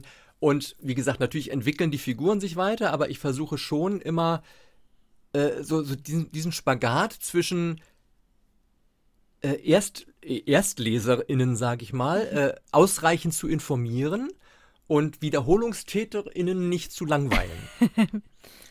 Na, also ich, ich gebe dann eben so ganz kleine Hinweise, damit man relativ schnell weiß, okay, der war mal Organist, ist jetzt gelähmt und hat das und das und so, aber ohne eben, wie das so bei Harry Potter war, wo ich dann in Band 5 irgendwann dachte, ja, ich weiß, dass das Kind unter der Treppe groß geworden ist, es reicht. ne, so, äh, ne, also das ist schwierig, ich weiß. Deswegen frage ich eben, deswegen habe ich unter meinen Testleserinnen auch immer welche, äh, die wirklich die Bände kennen. Und ich frage dann immer bei denen nach, äh, ist das zu viel? Muss ich irgendwas, äh, wird es irgendwo langweilig? Und ich versuche auch immer, jemand Neuen zu haben, Ah, äh, den ich dann eben fragen kann, äh, weißt du ausreichend Bescheid? clever. Total. Ja. Aber jetzt hast So, du ja solange ich noch welche finde, ne? Ich sag mal, im deutschsprachigen Gebiet wohnt der eine oder andere Mensch, das klappt schon. Ja, doch, doch. Also, außer du meinst Neverending irgendwie so, ich weiß nicht, du bringst ja ein Krimi pro Jahr raus. Wenn du das natürlich jetzt auf 20 Krimis im Jahr aufstockst, könnte es irgendwann vielleicht tatsächlich schwierig werden, aber gerade ist doch ganz gut. Na, also es wird keine Springfield-Story, weil äh, ich, ich habe das ja vorhin schon so ein bisschen angedeutet. Ähm, momentan habe ich einfach dadurch, dass ich viele andere Dinge zu tun habe, aber auch, dass ich äh, so ein bisschen Schwierigkeiten hatte, mich überhaupt an den nächsten Band zu setzen. Äh, momentan sieht es tatsächlich eher so aus, als wären das zwei, Ba- also ein Band in anderthalb Jahren oder sowas. Ich hoffe sehr, dass ich da wieder einen, einen anderen Rhythmus bekomme, sodass das ein Band pro Jahr auf jeden Fall wird. Und dann ist das ja, nun, ich bin über 50, dann ist das absehbar, dass da keine 50 neuen Bände mehr kommen werden. Hm. Och, naja. Die Technik kann viel, die Medizin auch. Äh. Und vielleicht kriegst du ja irgendwann den Takt hochgefahren. Ja, oder ich bin irgendwann mal so berühmt, dass es reicht, wenn dann in dem nächsten Band steht, ähm, der berühmte Autor Frank Friedrichs wollte hier eigentlich seinen 131. Krimi schreiben, aber er hat leider vergessen, worum es gehen sollte. Aber ey, wenn man alles nur plotten müsste und das dann jemand anders schreiben würde, wäre einem ja schon sehr geholfen, oder? Irgendwann, Das wäre, ne, irgendwann steht dann da so Vertigo nach einer Idee von. Genau, richtig. Also das, das ist ja heutzutage schon bei, bei den bekannten, also bei einigen, nicht bei allen, aber bei einigen bekannten Leuten, ne? wenn man so an Ken Follett denkt, der hat wie Leonardo da Vinci früher, ne? also wie die alten Malermeister früher, der hat eine Werkstatt, wo ihm von allen Seiten zugearbeitet wird und er wohl den Plot entwickelt und zum Teil auch formuliert, aber man gar nicht so genau weiß, was davon ist eigentlich Original Follett. Da ist Follett mehr eine Marke als wirklich Ein die, die echte Autorenschaft. Nee, also wir wollen schon Frank Friedrichs, ne? Okay. Hier habt ihr ihn. Du musst Jetzt schon seht selber zu, wie er machen. damit zurechtkommt. ja, das noch, also wobei, es, es gibt ja tatsächlich, ähm, ich verfolge das immer so ein bisschen auf, ich weiß nicht, ob ihr die Website kennt, literaturcafé.de. Ähm, da habe ich mal einen ganz spannenden und auch erschreckenden Artikel gesehen, dass äh, inzwischen tatsächlich künstliche Intelligenz schon so weit ist, dass die fast in der Lage sind, äh, eben Liebesromane zu schreiben. Und zwar so gut, dass man kaum noch den Unterschied zwischen einem KI-Text und einem äh, Text von einer wirklichen Autorin erkennt. Grandios. Jein. Grandios? Äh, nee, überhaupt nicht. Das war auch eher Ironie. mhm. Aber ich glaube nicht, dass eine KI wirkliche Kreativität erschaffen kann. Du kannst nach Parametern gehen und bestimmte Formulierungen, die halt gern gelesen werden, benutzen oder so. Aber das ist ja immer noch was anderes. Und die Frage ist, wurde diese KI danach dann auch lektoriert und korrigiert oder von einem Also Menschen oder von einem anderen Computer? Also auf jeden Fall ist das so, sie haben dort ähm, als Beispiel eine KI, äh, die ein äh, quasi so ein Text-Adventure mit dir spielen kann. Und da ist es tatsächlich, es ist so verblüffend und erschreckend, was die dir vorschlägt. Also du, die, die schreibt halt irgendwie einen Satz und du äh, schreibst irgendwie, wie du darauf reagierst, völlig frei. Und dann spinnt die das weiter. Und zwar, wenn du den Satz mehrmals hintereinander schreibst, also ne, wenn du mehrmals startest mit demselben Satz, schreibt die es immer anders weiter. Das, also das ist schon so viel von, ähm, ich sag mal, gefühlter ähm, Kreativität drin, dass mich das ein bisschen erschreckt hat. Gruselig. Ja. Also ich finde das cool. Gruselig und faszinierend. Ja, sowohl als auch. Es hat ja alles seine zwei Seiten. Ja, naja, es ist doch letztlich wie mit vielen anderen Berufen auch. Ähm, die, ich weiß, die Fotografen haben lange sich aufgeregt darüber, erst, dass es Digicams gibt, digitale Kameras, das geht ja gar nicht. Man muss plötzlich nicht mehr die Blende einstellen und das alles können. Man muss einfach nur auf den Auslöser drücken und dann ist es auch noch virtuell. Also erst Automatik an der Kamera, Mhm. dann digitale Kamera und dann Photoshop. Ähm, und, das, und dann, dass jemand ein Smartphone hat, das 4K-Videos machen kann. Also, also so frei nach dem Motto, wozu braucht man heute eigentlich noch einen Fotografen? Und ich meine, es, es ist halt so, die, die Technik kommt immer weiter und schafft faszinierende, tolle Möglichkeiten, aber der Mensch hat etwas, das die Technik nicht kann. Die Technik kann nur das lernen, was der Mensch ihm vorher beibringt.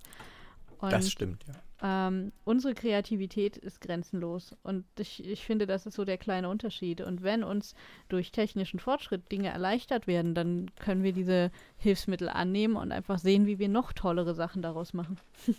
Ja, das ist wahr. Ich muss mal ganz kurz eine kleine Pause machen. Ist das für euch in Ordnung? Gerade so eben. Ich bin gleich wieder da.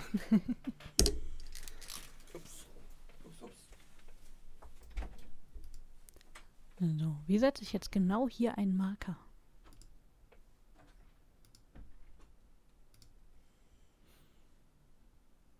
Wie geht's euch? Ich bin dann auch mal kurz wo. Okay. Geht nur alle. Lasst uns, lasst Eli und mich allein zurück. Eli. Da kannst du gleich das machen, was wir vorhin gesagt haben. Ja, dachte ich mir schon. Wäre ich sogar von selber drauf gekommen. Yeah! Bin voll stolz auf mein Gedächtnis.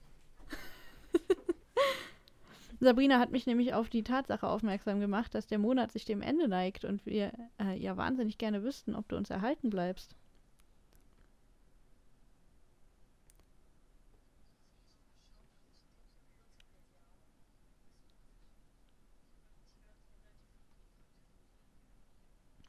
Du, du kannst ja ähm, jedes Mal, deswegen machen wir die ja so kurz, äh, entscheiden, wie viele Stunden du nehmen möchtest davon, ne? Also kannst ja sagen, ist das dir vielleicht äh, im Moment dann für den Juni zu viel oder, oder möchtest du das so halten?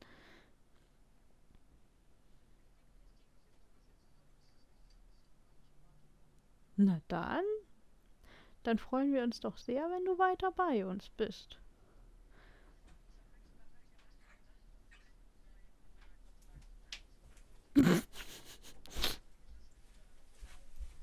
Hüstel. Oh, aua. Da bin ich wieder. Ich höre jemanden fluchen. Warum hat mir aber auch niemand gesagt, dass man vor einem Podcast-Interview keine drei Becher Tee trinken sollte? Hm. Man könnte ja meinen, du Bin hast das vom da. letzten Mal gelernt. Nein. Es Willkommen gibt bestimmte Dinge, da bin ich äh, lernresistent. Verstehe. Das macht es Das ist ja an komplizierter. sich auch nichts Verkehrtes, wenn man trinkt. Richtig. Trinken ist wichtig. Wenn man das so neutral formuliert, kann man das so stehen lassen. Nicht umsonst gibt es ja auch bei, bei, bei Twitch standardmäßig diesen, äh, ich meine, Wassermarsch ist jetzt nicht unbedingt eine glückliche Formulierung, aber diesen, diesen Trinkbefehl äh, für die Kanalpunkte. Ja. Trink endlich! Ja, also das finde ich tatsächlich äh, sehr sinnvoll. Mhm. Weil ich das selbst bei mir feststelle, wenn man jetzt, ich mache ja tatsächlich immer nur maximal zwei, zweieinhalb Stunden Streams, ähm, aber ich muss dann wirklich auch dran denken, Mensch, ich muss mal wieder trinken.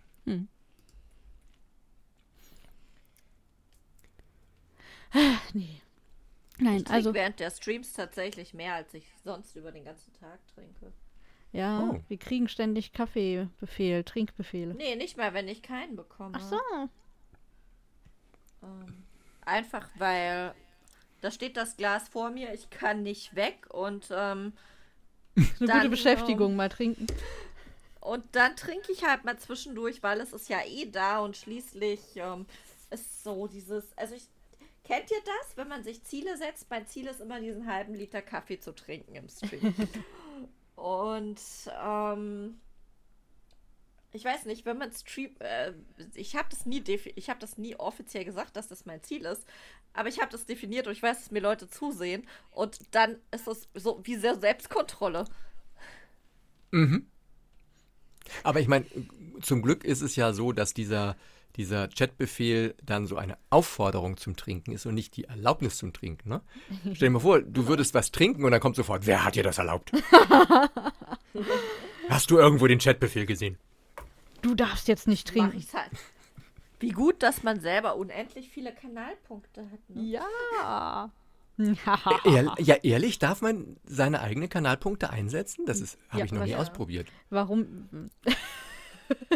Du Ja, hast klar. unendlich viele Kanalpunkte und kannst alles Mögliche dafür einlösen, du was auch immer du jederzeit möchtest auf deinem Kanal. Genau, du kannst jederzeit alles machen an Kanalpunkten. Okay. Ja, wobei ich tatsächlich zugeben muss, meine Kanalpunktbelohnung, die habe ich mir noch nie angeguckt. Ich muss mir da irgendwann mal, das, die fragen mich immer, mach doch mal was, ich will mal meine Kanalpunkte einlösen, mach doch mal was. Und mir fällt immer nichts ein. Aber so langsam, mal gucken. Da musst du mal spuken gehen bei den anderen und herumgeistern und schauen, was es so gibt. Das inspiriert immer das schön. Kann, ja, das stimmt, das kann man mal machen. Ja, ich mache jetzt hier mal einen Marker, dass die Pause zu Ende ist. Ach, ich dachte, das kommt alles mit rein. Sag mal, mein, das will mich doch auch ärgern hier. So. Dahin, wo du hingehörst, Frechheit. okay. Dann sind wir zurück aus unserer lustigen Pause. Ähm, ich weiß tatsächlich nicht mehr, wer von uns zum Schluss geredet hat. Ob jetzt. Ja, davon mal Ja, ich wollte Ich sagen, im Zweifel immer ich. Im Zweifel für Frank. Ich meine jetzt, ob Sabrina oder ich, wer von uns den nächsten Abschnitt quasi anmoderiert. Im Zweifelsfall sage ich immer zu viel, also. Ja, ich, ich glaube tatsächlich, ich hatte mit dir irgendwie gesprochen zuletzt. Ja, doch richtig, du hast über digitale Fotografie und sowas Stimmt, geredet. genau. So, nachdem wir jetzt eine Kurzpause hatten, machen wir doch mal ein flottes Format zum Wiederreinkommen. Warte, warte mal, Wir wir haben doch gar keine. Ja? Also die Pause ist doch rausgeschnitten. Ja, äh, wieso? Das kann man ja auch smooth äh, tatsächlich einfach machen, dieses, wir machen kurz eine Pause. Alle gehen sich, äh, alle gehen sich wieder hübsch machen, fertig. Dieser Podcast wird Ihnen präsentiert von. L'Oreal. Ich dachte von der WC-Ente. Achso, das auch. Verdammt, wir sollten uns besser absprechen. ja. Ähm, nein. Okay. Also, Frank, jetzt lass uns mal irgendwie wieder ein bisschen Informationen zu deiner eigenen Person aus dir herauskitzeln. Jetzt haben wir schon wieder ganz viel über Vertigo gehört, aber jetzt wollen wir wieder ganz viel über dich wissen. Ha, ha, ha. Also Wow. ist natürlich nur für unsere, das ist natürlich nur für unsere Hörer. Wir wären ja gar nicht so neugierig, aber wir sind ja da Nein. in der Informationspflicht, du weißt. Ja, ja. Natürlich, nur für die Akten und für Google und für, Ja, Für unsere Zuhörer. Also für die NSA Genau. und so. Ja, genau, zum. Beispiel.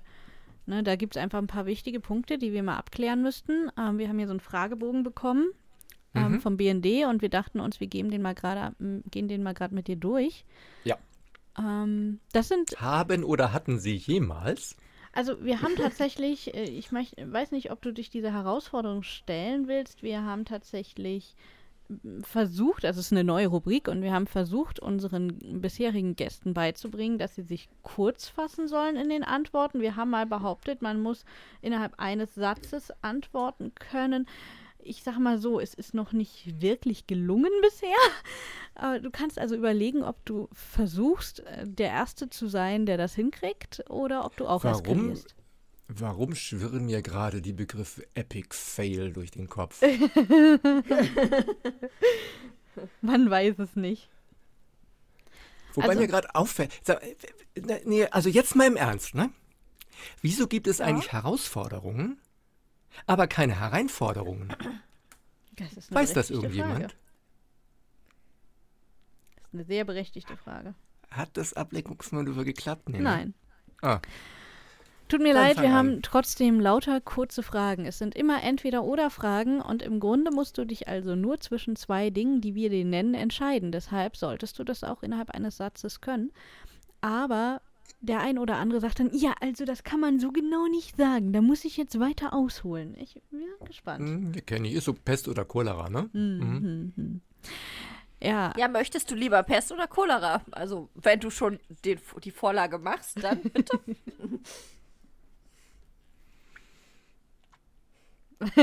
Gute Frage. Ich glaube Pest. Ich glaube, das geht schneller.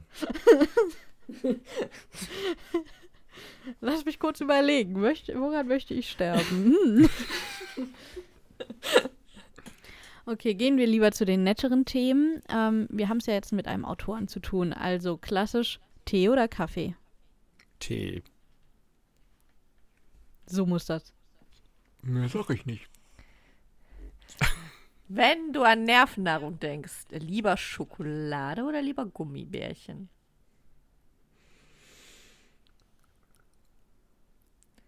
Okay, in einem Satz. Schokolade, weil ich von Gummibärchen immer so viel esse, dass mir schlecht wird.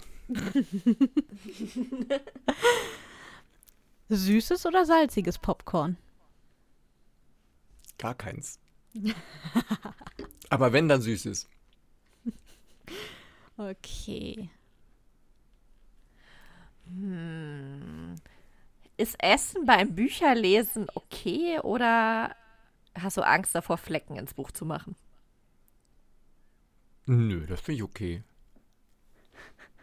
Ah, du gehst also aufs Ganze. Ich verstehe, ich verstehe. Naja, komm, Taschenbücher. Nun waren das ja recht kulinarische Fragen. Gehen wir doch mal. Ja, hat mir gefallen. Gerne mehr davon. Ah, jetzt gehen wir doch mal in die Ecke des Schreibens.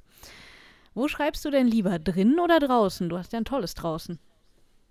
Trotzdem drin. Ich bin ein Drinni. ein Drinni.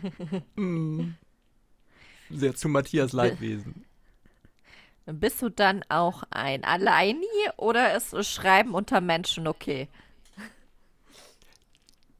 Das ist total okay. Und ich ziehe jetzt mal meinen Joker und hole ein bisschen weiter aus. Weil wir nämlich tatsächlich mit unserer Autorengruppe schon seit vielen Jahren äh, äh, jedes Jahr einen Schreiburlaub in Dänemark machen, wo wir dann wirklich den ganzen Tag zusammen da sitzen und schreiben und das ist total inspirierend. Das klingt großartig. Das klingt großartig.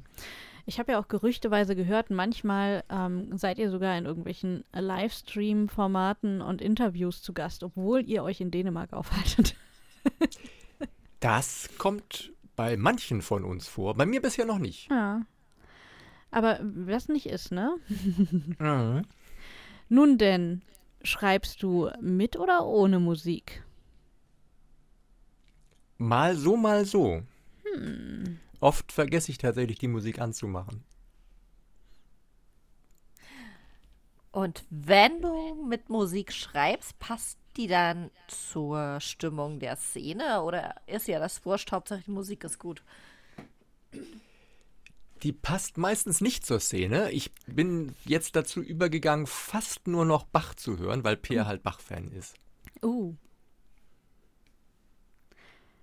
Oh, das ist ja eine interessante Information.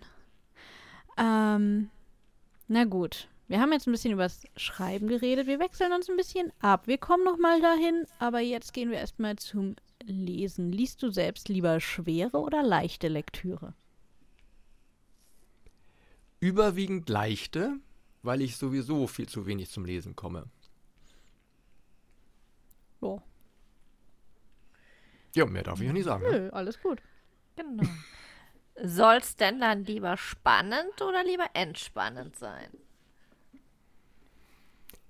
Das kommt drauf an, aber da ich in der Regel im Bett lese, möglichst nicht zu spannend.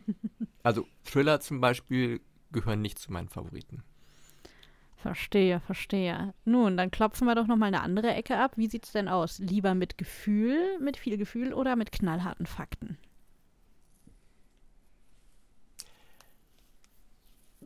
Hm. Also so eine gesunde Mischung, ne? Zu viel Gefühl ist nicht gut. Und wenn die Fakten nicht zu knallhart sind, ist das in Ordnung. hm, wie sieht's denn mit den Enden aus? Lieber happy oder ähm, durchaus auch unhappy? Überwiegend happy. Überwiegend happy. Überwiegend happy ähm, mit Aussicht auf Fleischbällchen. Stimmt, ja, ja, so in der Art. Also, es, also gebrochene Enden sind noch in Ordnung, ne? wenn das so, äh, schreibe ich ja manchmal auch. Aber nicht so, so, so, wenn das so richtig tragisch endet, nee. Wie, nicht, nicht mit alle tot enden? Nee, ich glaube nicht. Ach, Mensch. Was Aber ich meine, wer liest schon abends im Bett Shakespeare? Nun gut. Sabrina wahrscheinlich schon. Shakespeare mag ich nicht so, aber bei Dostoevsky kommen auch nicht so viele lebend raus. Aber ich meine, Sabrina liest gar nicht abends im Bett. Die schreibt abends und nachts. Die schreibt immer. Oder sie liest, aber Abends- dann ist es Abends ist dann, wenn ich ins Bett gehe und wenn es 9 Uhr morgens ist, ist es trotzdem mein Abend. Sabrina Okay. lebt in ihrer eigenen Zeitzone. Das ist in Ordnung, man kennt sie da. Sabrina-Abend. Genau. Das ist der Sabrinabend. Genau. Ich hab's mir verkniffen. Entschuldigung. Ich, ich habe dir diesen Flachwitz abgenommen einfach, damit Danke, du danke, jetzt mit danke. einem anderen Niveau hier stehen kannst in der Sendung. Ja, das ist sehr schön. Ja, bitte.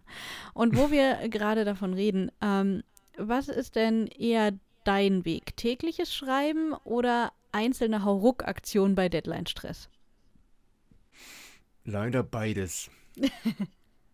also fast tägliches Schreiben und mich dann äh, von anderen Dingen so viel ablenken lassen, dass ich dann doch am Ende Hauruck machen muss.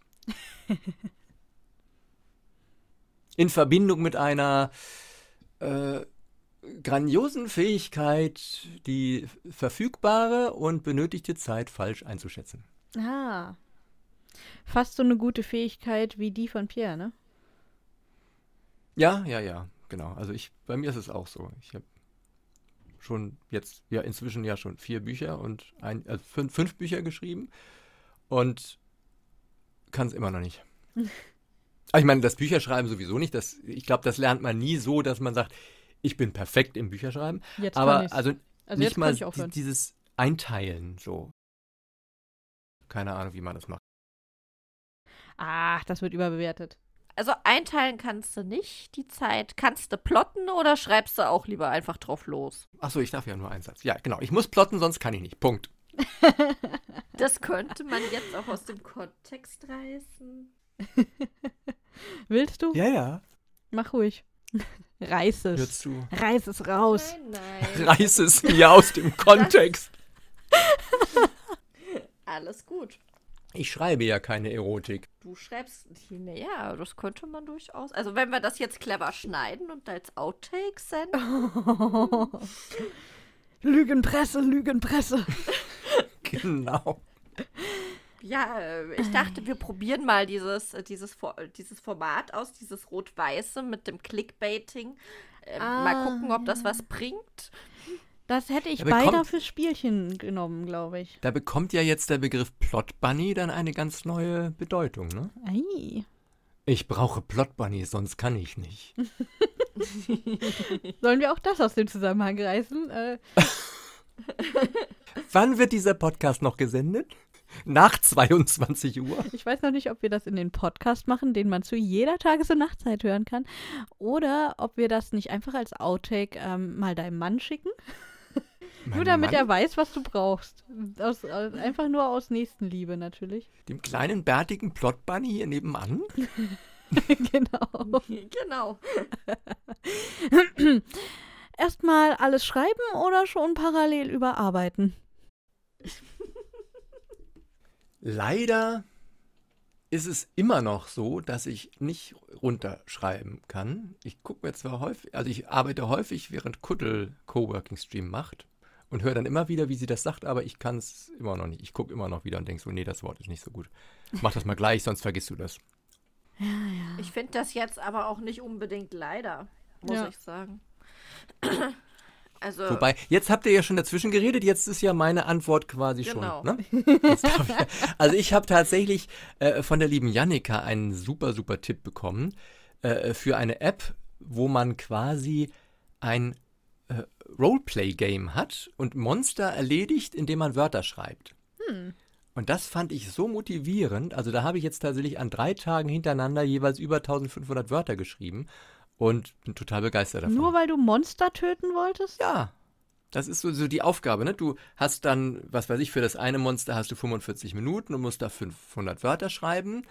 Und dann, dann muss ich das natürlich. Und ganz fies sind natürlich solche Sachen, wo du ein Monster nur dann killst, wenn du 10 Minuten lang quasi ununterbrochen schreibst. Da siehst du dann so einen kleinen Regler, der dann immer weiter ins Rote geht, wenn du nicht schreibst. Und dann musst du schnell wieder tippen, damit er wieder ins Grüne kommt. Erkennt er, ob du nur A, A, A, A schreibst? Na, auf jeden Fall musst du natürlich ähm, einzelne Wörter schreiben. Also zumindest die Leertaste muss zwischendurch auftauchen.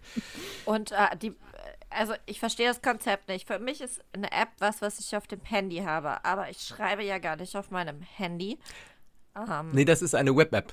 Web, Web, Web, Web-App. Also eine Website, wo du dich quasi anmeldest und wo du dann äh, dieses Spiel spielst. Aha. Okay, Aber aber, das heißt, ich kann nicht in meiner Schreibsoftware schreiben, sondern muss quasi in meinen Browser schreiben oder wie sehe ich das? Ja, das ist ein kleines Manko, weil das mit der, also ist natürlich ein No-Go für, für all diejenigen, die sagen, nein, das ist mir zu riskant und dann werden meine wertvollen, genialen Ideen von allen möglichen Leuten kopiert. Ähm, das einzige Manko, was ich da für mich sehe, ist tatsächlich, dass es mit der Formatierung so ein bisschen heikel ist, dass man da eben äh, nachher, wenn man nicht ganz genau aufpasst, wie man es macht, eben zum Beispiel hatte ich einmal gehabt, dass jede Zeile in dem Webbrowser dann quasi auf einer Seite in meinem Dokument stand. Oh. Und ich dann plötzlich 178 Seiten an einem Tag geschrieben hatte. Ist Das auch fand nicht ich schon schlecht. beeindruckend. Ist auch nicht schlecht. Muss man erstmal hinkriegen, so als Schnitt. Ja, ne? Kann man doch Aber- mal aber- machen, oder? Aber ansonsten, wie gesagt, macht das sehr, sehr viel Spaß und äh, ja, wenn man eben sagt, ich vertraue darauf, was sollen die mit meinen Texten schon machen? Was interessiert die das? Zumal das eine, eine amerikanische äh, Website, eine amerikanische Firma ist, die mit deutschen Texten gar nichts anfangen können. Außer So und, Übersetzung. jetzt ka- so, und jetzt komm, reden wir mal nicht um den heißen Brei rum. Jetzt hast du quasi alle Zuhörer angefixt. Jetzt kannst du auch gerade noch sagen, wie es heißt. Ehrlich? Soll ich hier wirklich Werbung machen? Also das Ganze heißt For the Words. Also for als vier geschrieben. forthewords.com. Punkt, äh, dot. Genau. Point, äh, nö. De forthewords.com. genau. Germany, zero point. Traurig, aber uah. okay. Aber Sabrina, wie wäre es denn, wenn wir mal zu den wirklich ernsten Fragen kommen? Also, Du meinst, du, wir überspringen die andere Frage da? nee, ich meine, die sollten wir dringend stellen. Die Frage. Tja, die Frage aller Fragen, ja. Oh, Sag oh. mal, Frank, wie sieht das aus? Sind Lektoren die Rettung für Autoren oder die Wurzel allen Übels? Immer die Rettung. Siehst du, Sabrina, und wieder bist du gut davon gekommen. Ja, also ganz im Ernst, ich würde niemals irgendeinen Text unlektoriert rausgehen. Also selbst, gut, heute Morgen habe ich einen, äh, einen Pressetext so rausgeschickt, stimmt, Mist. Aber also bei fast allen, also selbst bei kleinsten Sachen lasse ich zumindest Matthias einmal drüber gucken, äh, weil der inzwischen eben auch schon äh, unheimlich viele hilfreiche Kommentare gibt und, und Dinge entdeckt, wo ich so denke, wieso habe ich das nicht gesehen, ich Dummerle. Und, äh, ne, also das man, man ist halt so sehr drin im Text, dass man manchmal den Wald vor lauter Bäumen nicht mehr sieht. Und wenn er abgeholzt ist. Da sind wir wieder. Wo? Was? Wie? Ähm, gut. Nachdem wir dieses Problem auch geklärt hätten, sind wir wieder beim Lesen. Wir gehen noch mal ein letztes Mal zum Lesen. Mhm.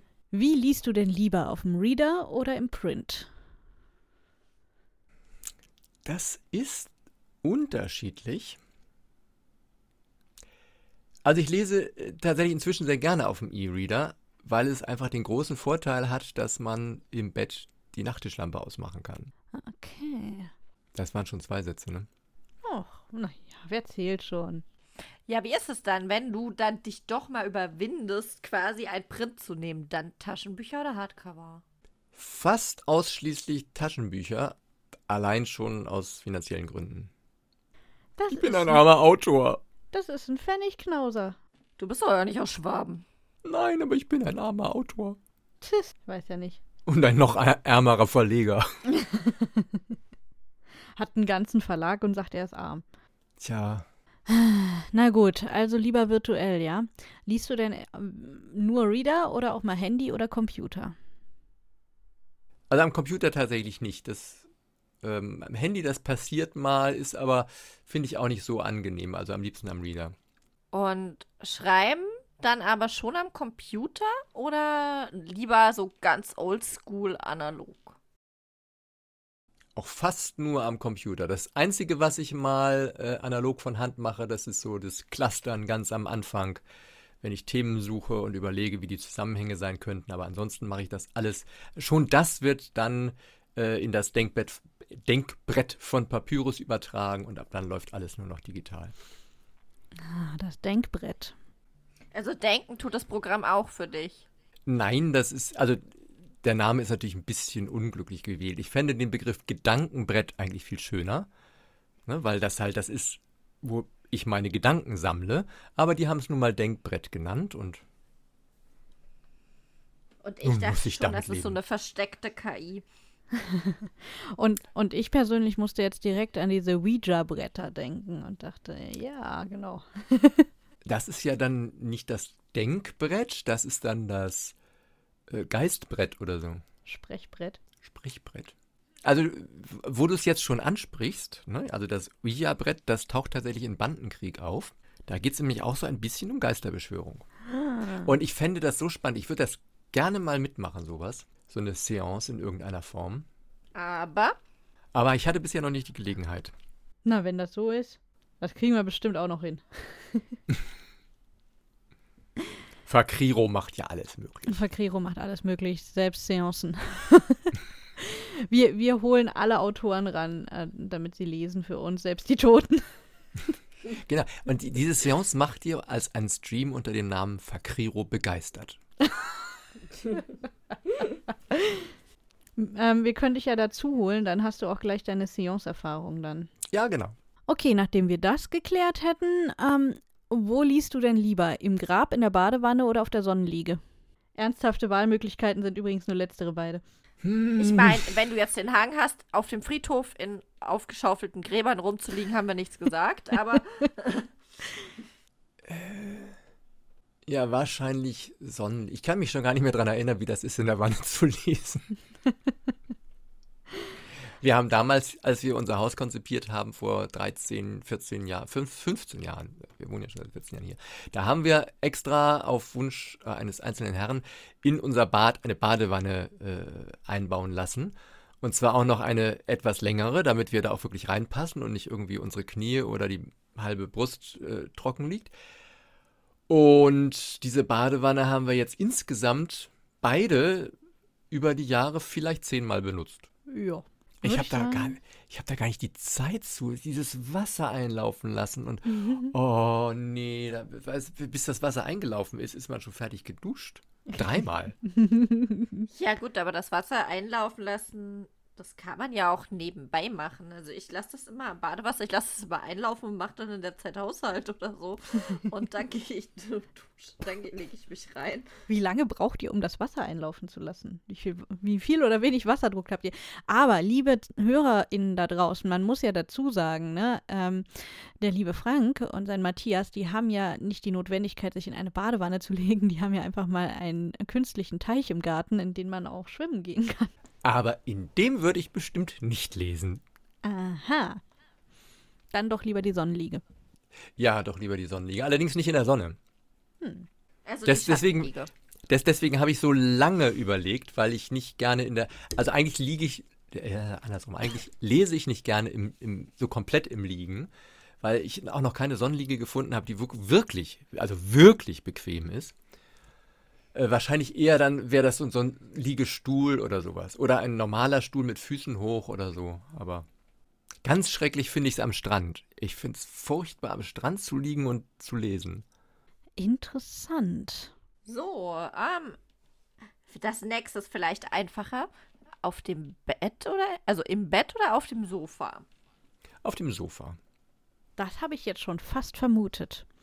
Und wenn du nicht am Strand gerne liest, wie ist denn das? Lieber im Urlaub oder im Alltag lesen? Was war dieses Fremdwort? Urlaub. Ein Fr Fremdwort mit U, U Urlaub.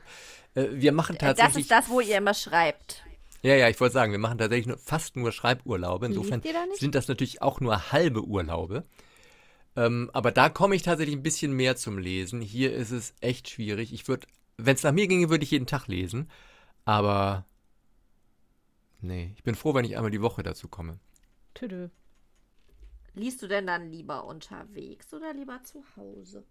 Geht ja in eine ähnliche Richtung. Also so zum Beispiel Bus und Bahn lesen oder dann doch lieber in Ruhe? Also in Bus und Bahn habe ich früher viel gelesen, weil das natürlich die, eine ideale Möglichkeit ist, diese langweilige Fahrzeit zu überbrücken. Inzwischen muss ich von hier aus fast alles mit dem Auto machen. ne, weil, also wir haben hier einen Schulbus, der fährt äh, in die nächste Stadt und von da fährt dann ab und zu mal ein Bus irgendwo anders hin. Aber wenn man zum Beispiel von hier nach Berlin mit öffentlichen Verkehrsmitteln fahren wollen würde, wäre man, glaube ich, acht Stunden unterwegs. Und wenn man mit dem Auto fährt, sind das zweieinhalb. Das klingt jetzt irgendwie machbarer. Günstiger ist es obendrein. Leider. Ne, das, das ist ja das Ärgerliche. Also, es ist jetzt ein ganz anderes Thema, aber es ist tatsächlich günstiger, mit dem Auto nach Berlin und zurückzufahren, als mit öffentlichen Verkehrsmitteln. Das ist sowieso ein Trauerspiel an der Geschichte. Ja, genau. Aber im Auto kann ich natürlich nicht lesen. Also in, insofern unterwegs, we- wenn wir im Luppi unterwegs sind, also in unserem, in unserem Kastenwagen, unserem Verlagskastenwagen, den wir ja viel nutzen, wenn wir zu Messen und Conventions fahren, dann hören wir regelmäßig Hörbücher auf den Fahrten. Ja, Hörbücher sind doch ein guter Kompromiss. Das Ja. äh, gilt durchaus auch als Lesen unterwegs, würde ich sagen. Genau, akustisches Lesen. Und wo wir gerade über das Ja, Lesen da hat der reden. Fahrer halt auch was davon, ne? Eben. Genau, eben. Und, und wo wir gerade übers Lesen reden, wäre das, glaube ich, ein guter Moment, um mal wieder neuen Leseschnipsel uns reinzuziehen. Ja, das können wir doch machen. Und wir haben ja gehört, ja, wir haben ja vorhin, also wir haben ja, also ich habe ja so Leuten hören, es wird jetzt mal actionreich, es, es geht jetzt zur Sache, die cozy Zeit ist vorbei, jetzt steigen wir ins Crime ein, oder Frank? Uh, Ja, ich meine, es war natürlich, vorhin war ja auch schon ein bisschen Action dabei mit dem Feuer und ja, es ging heiß her, kann man sagen. Sozusagen, genau, genau. Und äh, was ihr jetzt ja noch nicht so richtig mitbekommen habt, ähm, die Frau Kuhn, die den Peer ja vorhin jetzt aus dem Feuer gerettet hat oder vor dem Feuer gerettet hat, ähm, diese liebe nette alte Dame, die ist dann relativ schnell auch eine tote, nette alte Dame. Die wird nämlich überfahren. Oh. Ja, und Peer ist der einzige Zeuge und ist sich sicher, das war kein Unfall. Oha. Ja, aber da ihm niemand glauben will, muss er halt dann den Fall selbst aufklären, was für ihn insofern ganz gut ist, als dass er plötzlich eine Beschäftigung hat, aus seiner Lethargie gerissen wird und jetzt denkt, okay, dann bin ich ab jetzt Detektiv. Und natürlich findet er dann auch irgendwann so den einen oder anderen Verdächtigen. Und zwar, den kann ich euch jetzt leider nicht aus, äh, ausgiebig vorstellen, dazu reicht ja die Zeit nicht. Äh, er findet Erich. Ach so, den habe ich da habe ich ja vorhin schon was von erzählt, ne? Den netten Bauern Erich, der sein Bioweizen anbaut. Ja, Erich haben wir kennengelernt. Ja, ja, genau. Aber dann ist das ja gar kein netter Bauer. Sagen wir mal so, aufgrund bestimmter Umstände, auf die ich jetzt nicht weiter eingehen will, ähm, wird er plötzlich sehr verdächtig.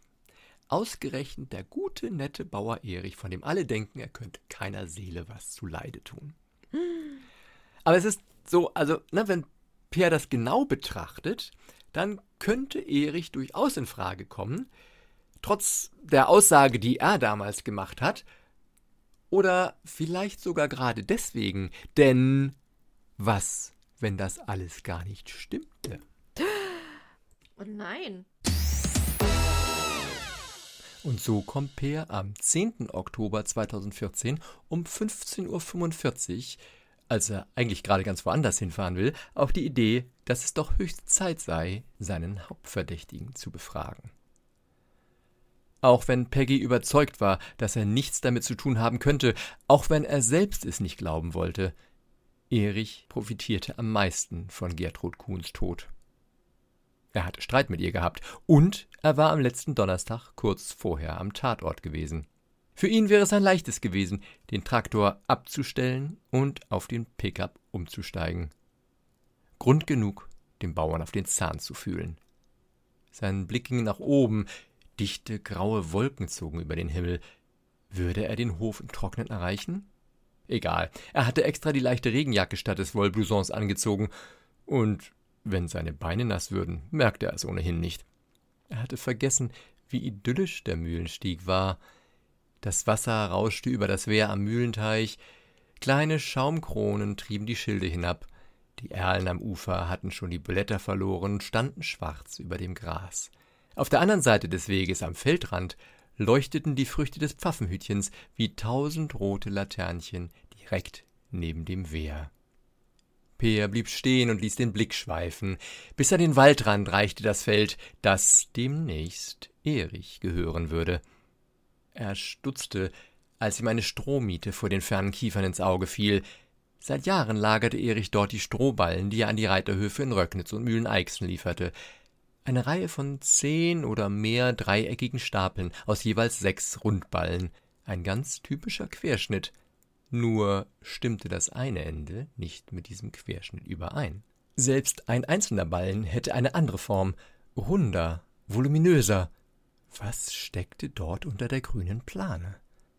Prüfend musterte Peer das Stoppelfeld. Der Boden schien feucht, aber tragfähig.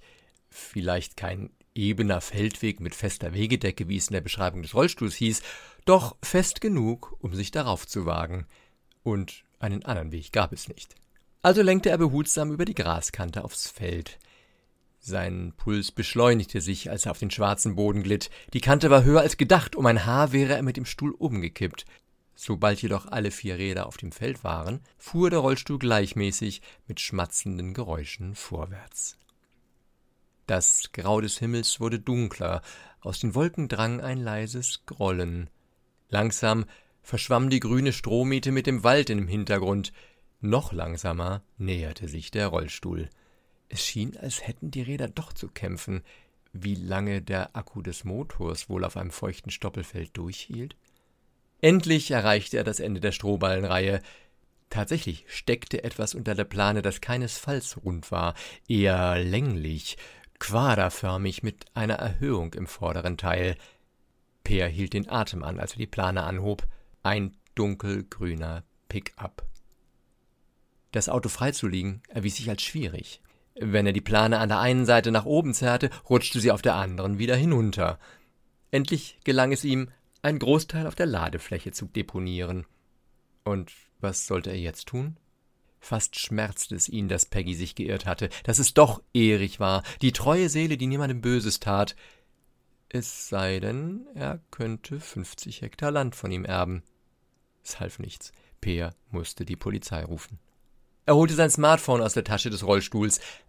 Aber Moment, Polizeimeisterin Felten würde ihn nach dem Kennzeichen fragen. Rasch rollte er vor den Wagen. Inzwischen war es so düster, dass er die schwarzen Lettern nur von nahem sehen konnte. Und dann geschah es. Beim Heranrollen sackte das rechte Vorderrad in ein Loch, der Rollstuhl neigte sich schräg nach vorn. Peer klammerte sich verzweifelt an die Armlehnen, um nicht herauszurutschen. Im letzten Moment verharrte der Stuhl, das Rad war bis zur Hälfte im Morast versunken. Sobald sein Atem wieder ruhiger ging, versuchte Peer, sich gegen die Rückenlehne zu werfen, um den Rolli in eine aufrechte Position zu bringen.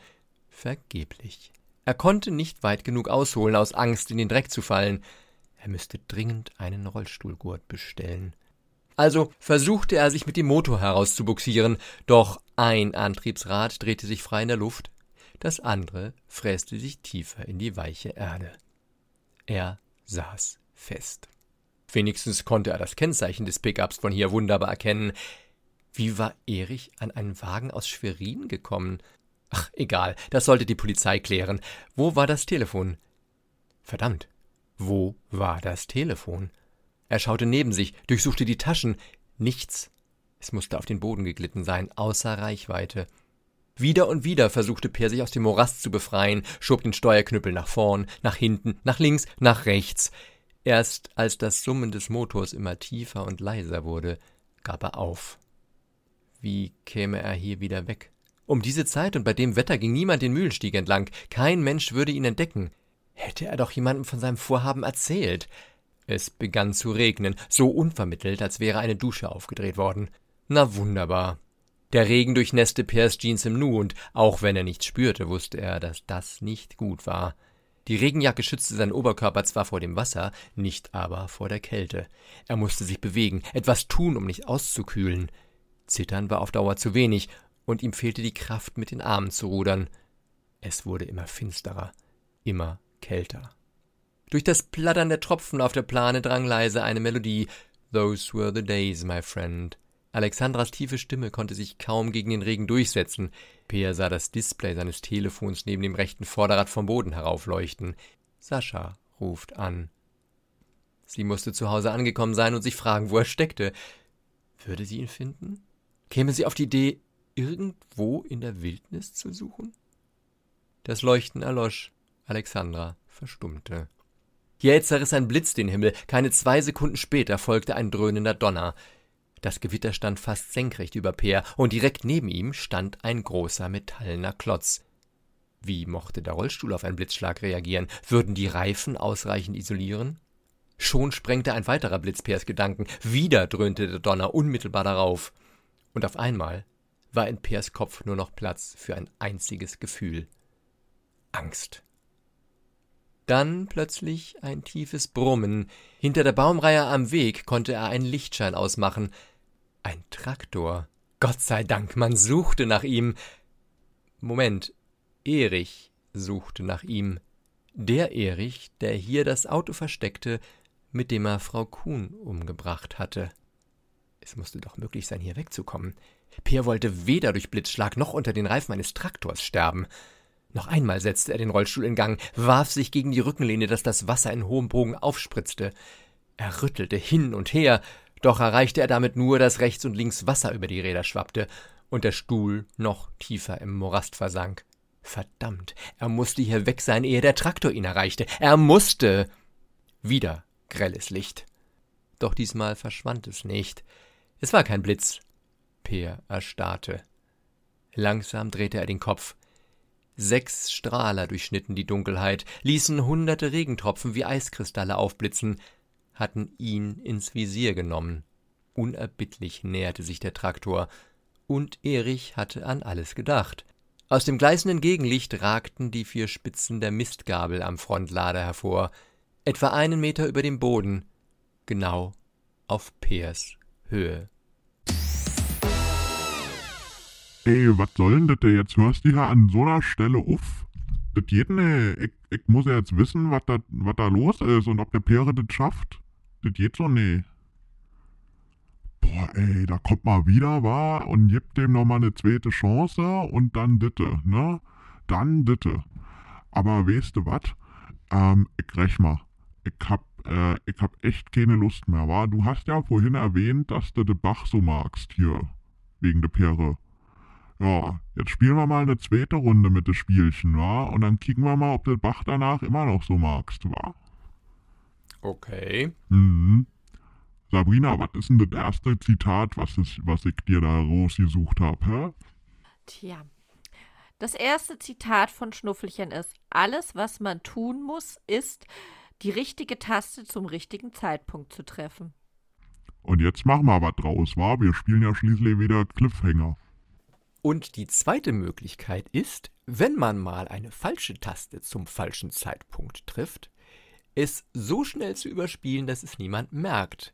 Denn glücklicherweise weiß Peer, dass die meisten Kirchenbesucher sowieso nicht zuhören und dass es ziemlich egal ist, was man auf der Orgel spielt, solange man nur selbstsicher genug wirkt.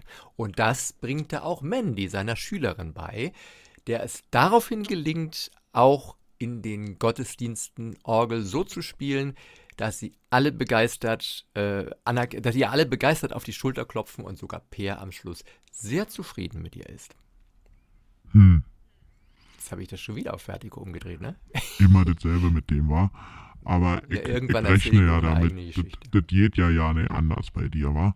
Aber weißt du was, ich komm da mal entgegen, wa? Ich hab da noch ein anderes Bach-Zitat und ich glaube, das äh, das kannst du da erst recht drin packen. Weil, pass mal auf. Wir setzen uns mit Tränen nieder und rufen dir im Grabe zu, Ruhe sanft, sanfte Ruhe.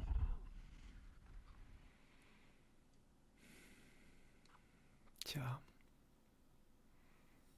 Ich könnte jetzt natürlich ähm, in der Passionsgeschichte fortfahren, aber das wäre ja wahrscheinlich nicht das, was ihr wollt, ne? Ich glaube Ähm. nicht. Ja, Ruhe sanft. Wir werden aufklären, wie es zu deinem Tod gekommen ist. Und wenn wir selbst uns dafür in Lebensgefahr ge- begeben müssen, dein Tod soll nicht ungesühnt bleiben. Wir schwören, dass wir den wahren Täter finden werden. Das sind übrigens, ähm, das ist nicht Peer, der das sagt, weil Peer nicht von sich im Pluralis Majestatis spricht, sondern äh, das sind tatsächlich äh, die alte Tresco und Ludwig Abramczyk, die das sagen die nämlich in Band 5, der jetzt gerade entsteht, äh, die Ermittlungsarbeit für Peer übernehmen müssen. Peer ist nämlich in Urlaub und die beiden treffen dann tatsächlich jemanden, der zwar leider nicht im Grab, also was heißt leider, der, der zwar nicht im Grab liegt, aber trotzdem tot ist. Lustigerweise ist Ludwig derjenige, der dann äh, im Laufe der Geschichte im Grab landet. Aber das ist wieder etwas, was jetzt zu weit führen würde. War das jetzt ein Spoiler? Nee. Das war eine wunderschöne kleine Geschichte aus Vertigo. Hm, dann ist ja gut. Und wann kommt die wunderschöne kleine Geschichte? Achso, jetzt darf ich ja mehr als einen Satz sagen. An einem Wort sagen. Nein, also die wird, ähm, oh, toi, toi, toi, die, die wird im März in Leipzig herauskommen. Zur Leipziger Buchmesse. Ah. Nicht mehr zu Frankfurt. Na, sowas. Nee, zu Frankfurt, das schaffen wir leider nicht mehr. Das war ursprünglich mal das, also das Ziel war ursprünglich mal, dass sie zur Lesenacht erhä- erhältlich ist, weil ich dann natürlich auch daraus vorgelesen hätte. Äh, in Frankfurt ist es ja in Anführungsstrichen glücklicherweise so, dass dort noch niemand Band 4 kennt. Insofern ist das Ah. neu genug. Verstehe. Clever. Mhm. Das ist ja echt clever. Ja, äh, Sabrina, wa? wir haben noch was. Ja, ja, ist ja gut. Dich kann man auch nicht äh, ablenken, Schnuffel, ne? Nee, nee, ich bin hier investigativ. In, in was bisse? Investigativ. Ah, okay. Na gut, also. Hier steht was von John Lennon. Ja, richtige Musik, weißt du? Also hier, wenn Affen Klavier spielen können, warum sollten Menschen nicht dazu singen? Ja, jetzt machen wir was aus Vertikov da draus, wa? Mhm. Nun gibt es ja einige Menschen in Vertigo, von denen man glauben könnte, sie seien Affen, nur können die leider nicht Klavier spielen. Und äh, noch viel weniger können diese Menschen singen. Und insofern ist es tatsächlich so, dass diese, dieser Affenkäfig in Vertigo ähm, nicht sehr musikalisch ist. Sehr zum Leidwesen von Pastor Werner Duwe übrigens, äh, der Per ja immer wieder dazu anhält, äh, Stücke für den Gottesdienst zu schreiben. Und er gerne ein paar Chorstücke von ihm hätte.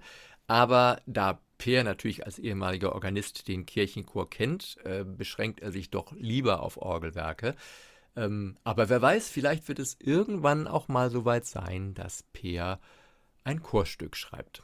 Also ich habe ja so die Ahnung, hier, hier geht's jetzt richtig, war. Also, ah, ich soll wieder gehen, war.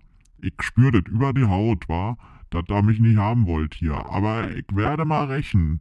Ich mach mein Rost am Ende und dann werde ich mal rächen. Ich weiß schon, was ich da frage. ich nicht. Und ich habe Angst. Ja, das ist immer so eine Sache mit Schnuffel, ne? Äh, der kann da schon manchmal ein bisschen nachtragend sein. Das ist schon mutig, dass du ihm da so Parole bietest heute. Todesmutig. Definitiv. Aber bis jetzt haben alle Autoren den Roast überlebt. Manche zwar geknebelt und gefesselt. Mit und, Gaffertape, ja, ja. Aber, aber überlebt. Genau, Deswegen macht ihr es auch am Ende des Podcasts, ne? Genau, wir ähm, pflegen ja, uns auch sicher immer. Gehen. Wir pflegen uns auch immer vorher zu verabschieden. Sicher ist sicher, weil man weiß ja nicht, ob danach noch genug Mensch übrig ist. Ne?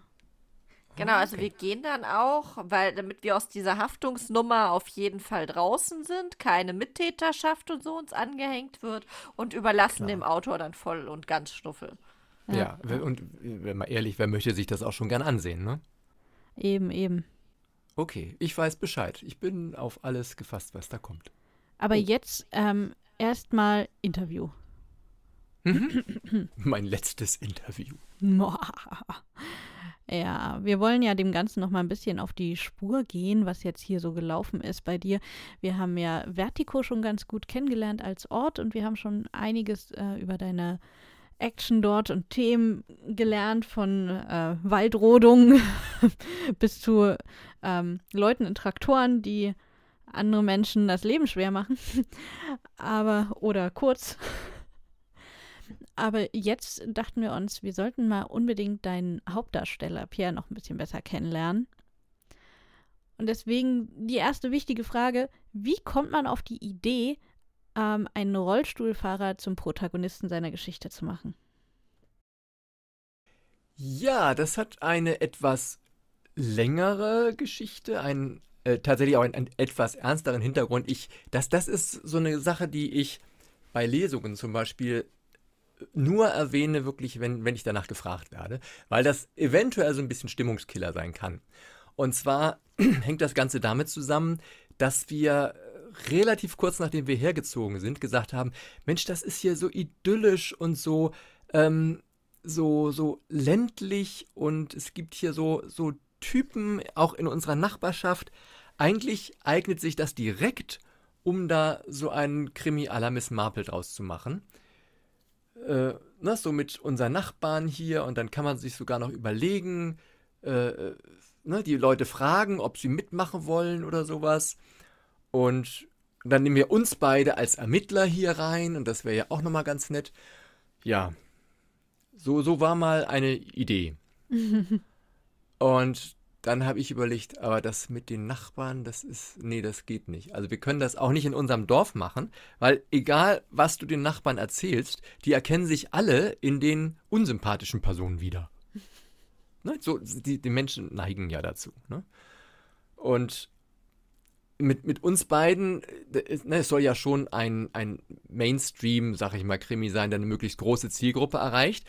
Und damals, als wir geschrieben haben, war es da dann noch nicht geschickt. Heute ginge es vielleicht eher, aber damals äh, war es nicht geschickt, als ich das konzipiert habe. Oder wäre es nicht geschickt gewesen, wirklich ein schwules Paar als Hauptfiguren zu nehmen. Mhm. Und deswegen habe ich gesagt, okay, dann entferne ich das alles ein bisschen, habe ein anderes Dorf genommen, ein fiktives Dorf genommen und ähm, habe halt von dem Ermittler äh, so viel von mir genommen, dass es äh, fremd genug war ah, und gleichzeitig eben er auch noch mehr äh, Hindernisse und Konflikte hatte. Und bei mir ist es jetzt eben so, ich bin äh, ein, ein Musiknarr. Äh, ich würde für mein Leben gerne Orgel spielen können. Ich habe ein paar Mal hier bei uns im Nachbardorf, wo ich jetzt im Gemeindebüro arbeite, an der Kirchenorgel gesessen und ähm, die damalige Pastorin, die sagte auch so, ja, die hat mir den Kirchenschlüssel gegeben und hat gesagt, ja, spielen Sie ruhig, so, so oft es möglich ist, vielleicht können Sie ja dann auch mal im Gottesdienst spielen. Dazu ist es leider nie gekommen, weil die Orgel restauriert worden ist und, oh, ich hole immer mehr aus, ne? Ähm, und äh, es dann ein, ein, eine Pedaltaste gab, die immer hängen geblieben ist. Und ich habe dann also fünf Minuten geübt und äh, dann auf diese Taste getippt und von da an war halt penetrant dieser eine Ton immer zu hören. Und dann oh. kann man natürlich oh. nicht weiterspielen. So, also insofern ist es nichts geworden. Lange Rede, kurzer Sinn. Ähm, aber das, das ist eben einer, äh, ein, ein, Punkt, in dem Per mit mir übereinstimmt. Und der dritte Punkt, und das ist der, den ich normalerweise eben nicht so gerne sage, äh, das ist der, dass bei mir kurz bevor wir hergezogen sind, MS diagnostiziert worden ist. Und ich überlegt habe, will ich das wirklich in meiner Hauptfigur ähm, per, ähm, personifizieren, also ähm, thematisieren? Mhm. Äh, oder äh, mache ich da irgendwie, äh, also überspitze ich das noch eine Nummer? Und dann habe ich so gedacht, guck dir mal die Straßen hier an, Kopfsteinpflaster, unebene Gehwegplatten und sowas. Ähm, setzt ihn direkt in den Rollstuhl, dann kommt er ja quasi gar nicht mehr äh, oder so gut wie gar nicht mehr äh, vorwärts. Und das war zum damaligen Zeitpunkt, glaube ich, auch eine gute Entscheidung, weil das damals aus, äh, also unserem Wissen nach zumindest so einer der ersten ähm, Protagonisten war, die tatsächlich im Rollstuhl gesessen haben und sich auch aktiv an Ermittlungen beteiligt haben. Mhm. Ja, spannende Entwicklung, ganz ehrlich. Äh, ist natürlich von der ähm, Thematik und auch von der Begründung hier was, was jetzt nicht gerade die Stimmung aufhält. Mhm. Aber trotzdem ähm, finde ich ein, ein ganz beeindruckender und interessanter Entwicklungsschritt hin zu dieser Figur des Pierre. Ja, es, und wie gesagt, ne, also was mich dann am meisten daran fasziniert hat, eventuell, also mit Glück wäre ich tatsächlich selber, da, also auch ohne MS jetzt, ne, darauf gekommen oder, oder ohne, dass ich vorher mich da in, in diese Rolle gesehen hätte, ähm, weil es einfach natürlich faszinierend ist, wenn man einen Organisten hat, der wirklich fürs Orgelspielen lebt, dessen Arbeits- und Wirkungsstätte und dessen Lebensinhalt der Platz an der Orgel ist. Und der plötzlich weiß, er kommt da nie wieder rauf. Also spielen kann er ja sowieso nicht mehr, weil man das Pedal nun mal für fast alle Stücke braucht. Mhm. Aber er kommt ja nicht mal mehr die Empore hoch. Mhm. Und ne, so, so eine quasi gebrochene Figur an den Anfang zu setzen und der jetzt ein neues Leben zu geben, das fand ich sehr, sehr spannend, einen neuen Lebensinhalt auch zu geben. Ne? Ja, ja. Das ist definitiv mhm. spannend. Auf jeden Fall. Äh, jetzt, sag ich mal, spoilern wir mal unsere Hörer, die dich nicht kennen. Du sitzt ja Gott sei Dank noch nicht im Rollstuhl. Und das wird auch hoffentlich noch ganz lange so bleiben. Ja, hoffentlich gar nicht. Genau. Aber sag mal, Peer hat ja doch so einen ziemlich schwarzen Humor, ist sehr zynisch und ähm, du musst ja jetzt gerade dann trotzdem so mit Fingerspitzengefühl daran gehen, dass du Menschen, die bereits im Rollstuhl sitzen, äh, nicht auf die Füße trittst. Wie machst du das? Also welche Hürden hast du da beim Schreiben und äh, wie, ja, hast du dann vielleicht auch Menschen, die im Rollstuhl dir das für dich gegenlesen, damit du, die dir da mh, hm, sagen können, was ist ein No-Go und was nicht? Also inzwischen nicht mehr so direkt. Ähm, ich habe das beim, beim ersten Band habe ich mir tatsächlich sehr viel Hilfe so aus Internetforen zum Beispiel geholt und ich hatte äh, damals, das war allerdings tatsächlich erst nach dem äh, Schreiben des Buches, ich habe eine Leserunde gemacht auf Lovely Books. Ähm, die liebe Sabrina übrigens für mich äh, organisiert hat. Aha. Und, äh, und die hat äh, dankenswerterweise dafür gesorgt, dass eine ganz liebe Bloggerin, nämlich die Marie Landfermann, auch äh, das Buch liest.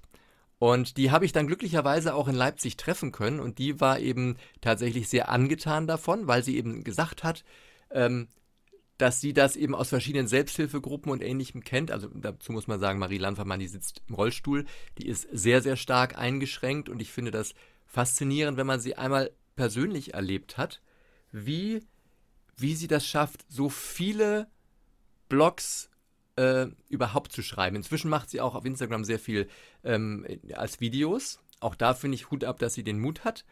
äh, also eine ganz, ganz großartige Frau. Und die hat mir eben gesagt, äh, ich, sie, sie findet das sehr treffend abgebildet, äh, dieses, gerade am Anfang eben die, dieser Wechsel aus Ironie und Sarkasmus, um eben seine Verletzlichkeit zu überspielen und dann zwischendurch aber immer wieder diese Einbrüche, dieses Ich kann nichts mehr und mein Leben ist am Ende. Ähm, wobei das natürlich, und das haben andere dann wieder gesagt, und da haben sie auch recht, äh, nur am Anfang geht, weil Peer natürlich nicht über 10, 20 Bände äh, äh, so weinerlich sein darf.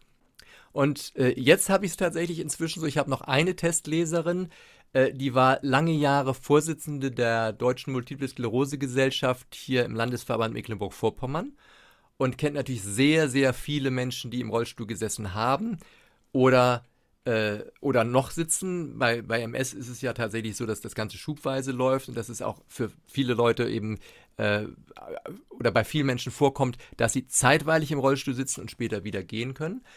Und äh, die achtet sehr, sehr genau darauf, was ich da wie formuliere und achtet eben auch auf technische Dinge, die eben äh, mit Rollstühlen eventuell gar nicht funktionieren. Und dafür bin ich sehr, sehr dankbar.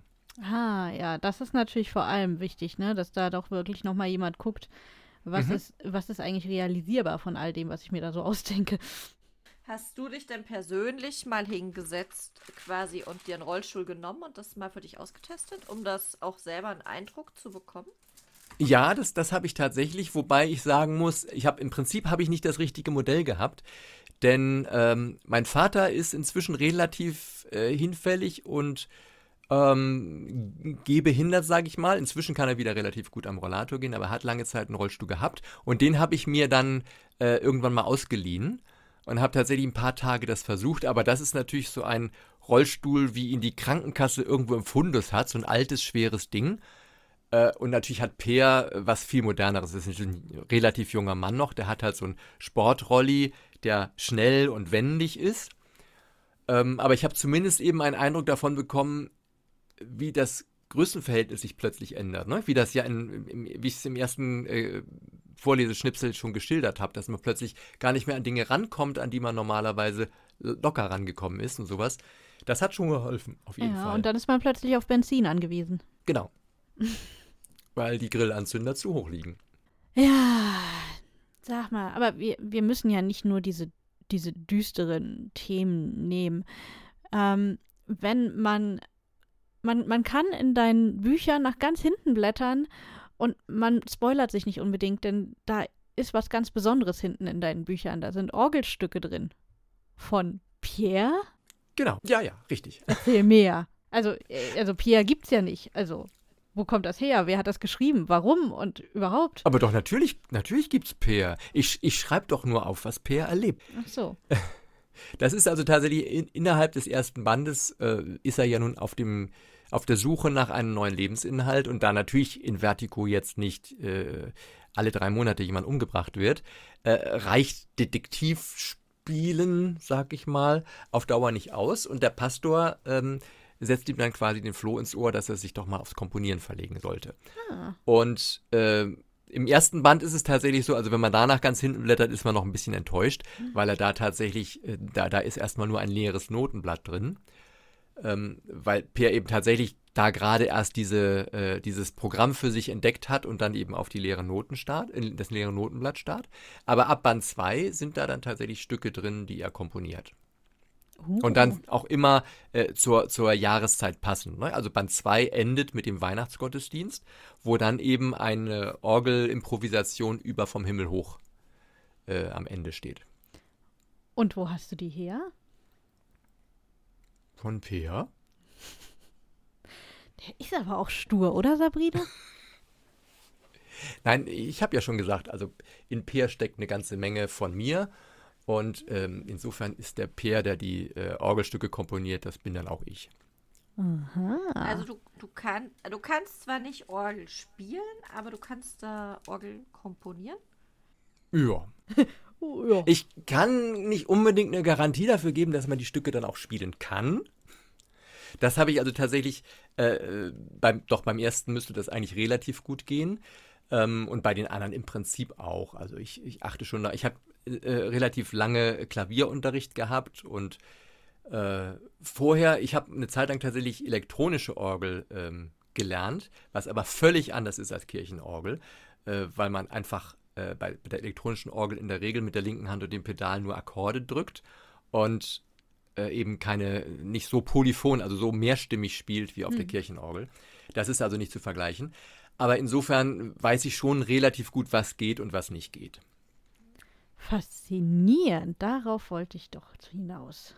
Ja, aber das habe ich tatsächlich auch ganz bewusst nicht als, als eine meiner Rollen an den Anfang gestellt, äh, weil ich tatsächlich ähm, schon lange nicht mehr äh, von mir behaupten wollen würde, ich wäre Komponist. Ich habe das früher, wir hatten früher ja mal ein Vokalensemble, also jeder, der äh, Matthias Livestreams morgen sieht, der morgens sieht, der weiß, dass äh, am Freitag kommt immer äh, ein Stück äh, was, das müssen wir uns als Community-Herausforderung erarbeiten, kommt immer ein Stück, was wir früher mal eingesungen haben mit unserem Vokalensemble. Und damals habe ich tatsächlich Stücke, viele Stücke, fast alle Stücke selber arrangiert und auch ein paar speziell für uns komponiert.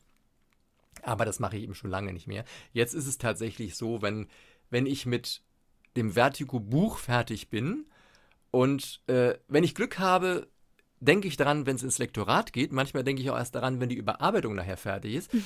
dass ich so sage, ach du Schande, da hinten müssen ja noch vier, fünf Seiten Orgelstück dran. Das muss ich ja auch noch machen. Also, ne, insofern bezeichne ich mich wahrlich nicht als Komponist, sondern als jemand, der dann äh, am Ende schnell noch das Goodie da hinten dran setzen muss. Jemand, der dann nochmal schnell denkt, ah, ich muss jetzt nochmal schnell ein Lied komponieren, könnte man aber durchaus auch als äh, Komponisten bezeichnen. Ja, wobei das nicht wirklich anspruchsvoll ist. Ne? Also ich war jetzt, ähm, wenn ich versucht habe, klassisch zu komponieren, dann war das nie wirklich anspruchsvoll in dem Sinne. Wenn man heute, heute sagt man nicht mehr unbedingt klassische Musik, sondern heute unterteilt man in U-Musik und E-Musik. Und wenn man heute E-Musik, also ernste Musik, schreiben will, dann ist das wirklich ernst. Und zwar so ernst, dass es schon zum Teil, mein Geschmack, Entschuldigung, fast trostlos klingt. Oder zumindest so, dass man es nicht wirklich versteht. Es gibt einige Ausnahmen, die super tolle moderne Musik schreiben, aber es gibt eben viele, wo ich so denke, ja, das ist nicht meins. Zurück zu, Bach, zurück zu Bach sozusagen. Und insofern ist es eben so, dass auch Peer tatsächlich modern, aber doch sehr Bach hingewandt komponiert, sage ich mal. Modern und Bach hinkommen. Okay. Ja, doch, aber ich finde das total faszinierend, dass du das mal eben auslässt und ich bin sehr froh, dass wir diese Frage noch gestellt haben. ja, das geheime Leben des Frank F. Tja, hier kann nichts verborgen werden. Apropos geheim, ist Per der Hauptcharakter deiner Reihe und alle anderen sind total blass neben ihm oder gibt es da noch ganz andere heimliche Stars? Da, also blass ist natürlich fast niemand neben ihm. Ähm, natürlich gibt es so ein paar Randfiguren wirklich, die so als in Anführungsstrichen Kulisse auftauchen, aber es gibt ein relativ festes äh, äh Figurenportfolio, sag ich mal, oder wie, wie nennt man das denn? Eine, äh, ein, ein Cast, sagt man heutzutage vielleicht, ähm, von Figuren, die immer wieder auftauchen und wo, wo eben jeder auch seine Eigenheiten hat und äh, jeder auch auf seine Art und Weise liebenswert oder nervig oder beides ist. Liebenswert, nervig oder beides. Mega Zusammenstellung. Vor allem der nervige Teil, das sind doch die sympathischsten am Ende. Ja, also es ist tatsächlich auch so, dass das unheimlich gut ankommt. Ne? Ich habe hab schon Mails bekommen von Leuten aus Baden-Württemberg, die, keine Ahnung, wahrscheinlich in Leipzig mal meine Bücher gekauft haben oder sowas und gesagt haben, also ich habe mir das super gerne gelesen, fand das toll. Was ich mich bloß gefragt habe, woher kennst du meine Nachbarn? oder es gibt ganz viele, die sagen, oh, ich brauche, ich warte schon auf den neuen Vertigo. Das ist für mich immer wie nach Hause kommen. Hm. Weil ich offensichtlich ist, äh, offensichtlich gelingt es mir also dieses Setting so so, ähm, so, so, so ein Panorama zu schaffen, dass es wirklich so eine, äh, äh, so eine neue Nachbarschaft ist, so eine ähm, zusätzliche Nachbarschaft zu der, die man sowieso hat. Die, die, die zum Glück nicht die echten Nachbarn sind, die aber so authentisch die echten Nachbarn sein könnten, dass man sich darüber aufregen kann. Genau. Und das ist jetzt mal ganz ehrlich, wünscht man sich das nicht immer mal bei manchen Nachbarn, die man so trifft, dass man einfach mal kurz das Buch zuklappen kann? Ich dachte jetzt, dass man die mit dem Traktor umfahren kann. Ja, nun hat ja nicht jeder sofort einen Traktor zur Hand. Ist wahr? Aber ne, also manchmal wird man doch wirklich so sagen, ach komm, ich klapp dich jetzt zu, ich lese dich morgen weiter. Ja, Bei meinen Nachbarn geht das. aber auch nur bei deinen Buchnachbarn. Ja. Aber für die anderen gibt es bestimmt einen Traktor in der Nähe. Ja, wobei ich sagen muss, ich kann tatsächlich selbst nicht Traktor fahren. Das ist ja nicht so ein, das ist ja nicht mal eben so wie im, im Auto. Da muss man ja doch schon ein bisschen mehr äh, Dinge beachten. Das ist, wahrscheinlich würde ich dann erstmal die äh, nächste Scheunenwand einfahren oder sowas. quer durch den Garten eines Nachbarn brettern und so. Kann auch Das für Action lustig. sorgen. Also, bitte erinnert mich dran, wenn ich jemals Traktor fahren sollte, dann muss irgendjemand mit dem Handy dabei stehen und das aufnehmen. Okay, alles klar. Ich war, Mary, äh, du hast, ge also, wir haben doch, also wenn diese Sendung ausgestrahlt ist, haben wir quasi schon ein Date mit Frank und Matthias gehabt.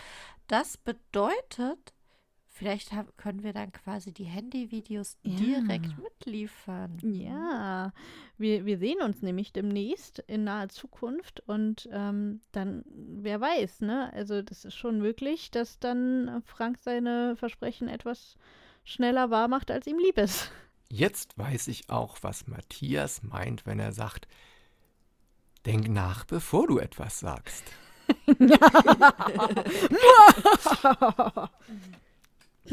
Entschuldigung. I'm doomed. Nein, wir sind natürlich vollkommen seriös und ähm, wir verstecken auch bei euch auf dem Gelände nirgends Kameras. Ihr müsst da nicht nachsuchen oder so. Das beruhigt mich. Ja. Nee, also so, wir sind ja nicht von, ähm, von dem Blatt in Rot. Aber wir machen das ganz anders. Wir nehmen Drohnen. Ah ja, okay. Wollt ihr mir mit Genau, also, Drohnen äh, drohen? Äh, genau, bei uns ist äh, technologischer Fortschritt schon ein bisschen weiter, deswegen, du weißt. Mhm. Da müssen wir schnell hier eine Flugverbotszone erklären. Mhm, mhm, mhm. Du meinst, dass Spionagedrohnen sich an sowas halten? Hm. Keine Ahnung. Die sind als Vögel getarnt, weißt du? Die haben dann so Gefieder dran und. Oder ich muss schnell sehen, wo ich ein Luftgewehr herbekomme. Hm. Das heißt, du schießt dann einfach mal prophylaktisch jeden Vogel ab, weil er eine Drohne sein könnte? Genau, wir machen hier großes Drohntaubenschießen. Aua. Ähm, Oh. Auf der anderen Seite steht natürlich die Gefahr, dass unsere Drohnen selbstverständlich live senden in unsere Streams. Das heißt, egal ob du die abschießt oder nicht, gesendet haben sie bis dahin schon. Genau, und das Letzte, was man auf dem Monitor sieht, ist meine Gewehrmündung. Und meine weit aufgerissenen Augen. Ha! Okay, wir sollten vielleicht lieber versuchen, wieder Das mal zum Thema der Sendung Ja, zurückzukommen. das ist lustig, ne? Es ist noch gar nicht so spät, wie meine Witze es erahnen lassen würden.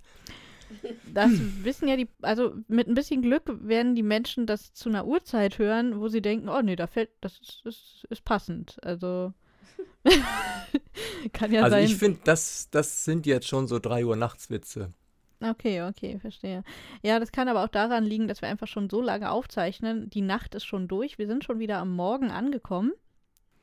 Ein neuer Morgen. Ein neuer Tag ist erwacht. Morning has broken. Ja, apropos Was? neuer Ja. Also, neuer Tag heißt ja, es gibt neue Sachen. Das heißt, neu Newszeit. Was für News gibt's? Gibt's Neuerscheinungen? Twitch? Erzähl einfach, was ist bei euch, also bei dir momentan los? Wo kann man was von dir erwarten? Von mir? Also ich sitze gerade ähm, an einer Kurzgeschichte, von der ich aber gar nicht genau weiß, wann die Anthologie erscheinen wird, muss ich zugeben. Äh, da sind wir angesprochen worden von Sarah Stoffers. Ähm, ich weiß immer gar nicht, darf man sowas erzählen? Ach, keine Ahnung. Das, jedenfalls ist das eine, eine Anthologie, die sich um ähm, Diversity in Urban Fantasy Romanen bzw. Äh, Geschichten äh, dreht. Und das ist ein sehr spannendes Thema und ähm, äh, wie gesagt, daran arbeite ich noch und ich bin schon sehr gespannt, was das so wird. Und auf die Zusammenarbeit freue ich mich schon sehr.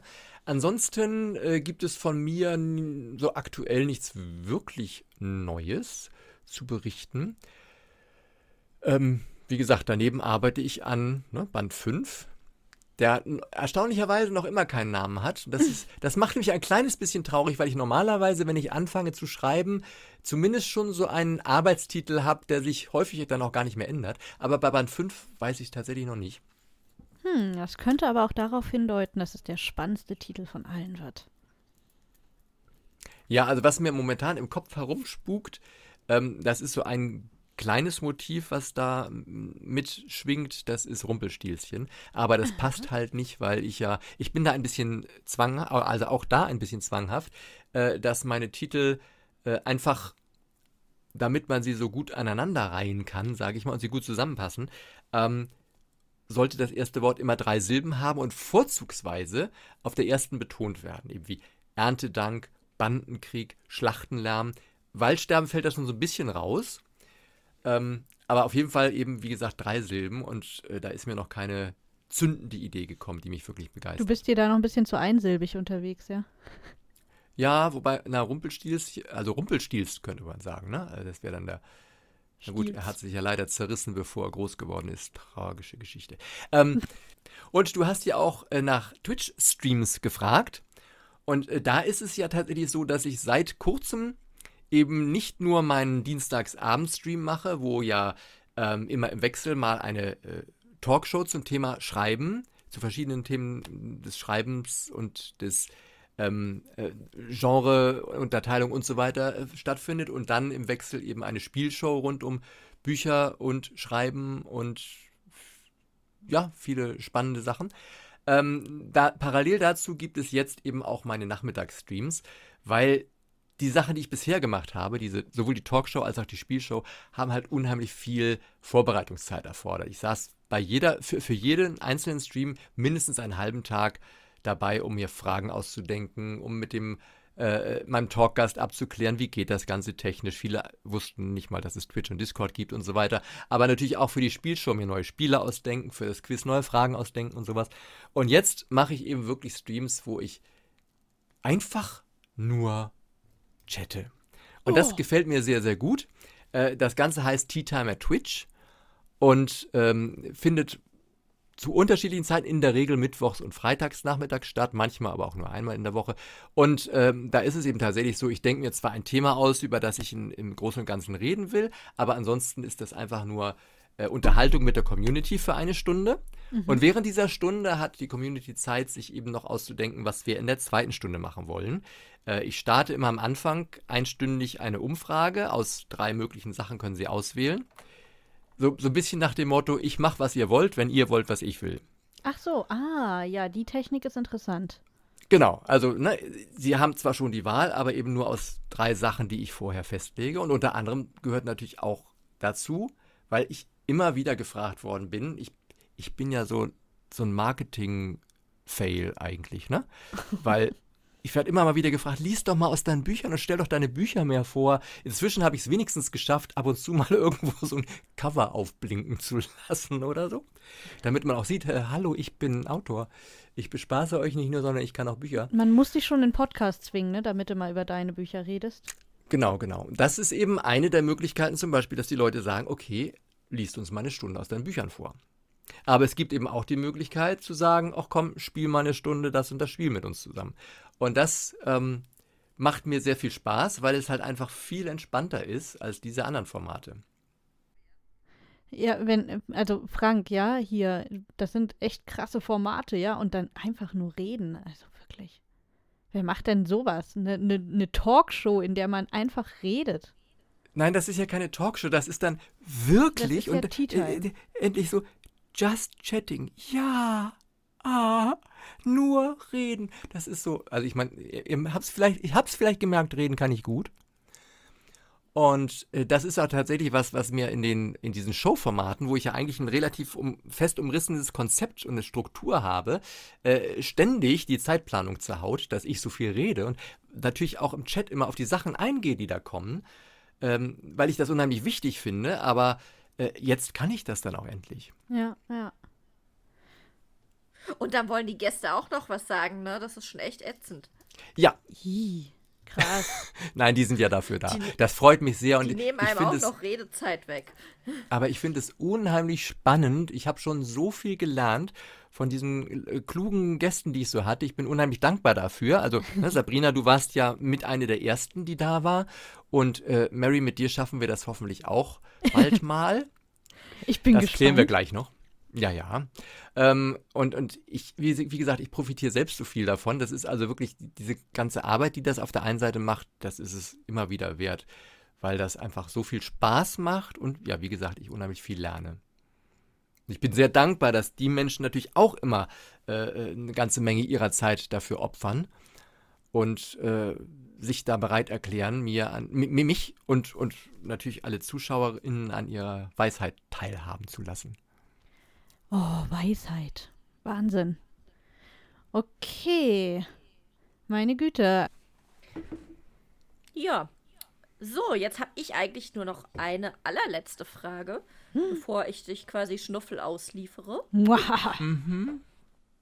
Ich werde mir Mühe geben, sie möglichst umfassend zu beantworten. Ja, super. Das ist bei dem offenen Fragekonzept natürlich jetzt super. Ähm, also eigentlich ist die Frage, ha, möchtest du uns noch irgendwas ganz dringend erzählen, was wir total vergessen haben im Interview zu erwähnen, aber das unsere Hörer noch unbedingt von dir wissen müssen? Ja. Schließlich weiß man nie.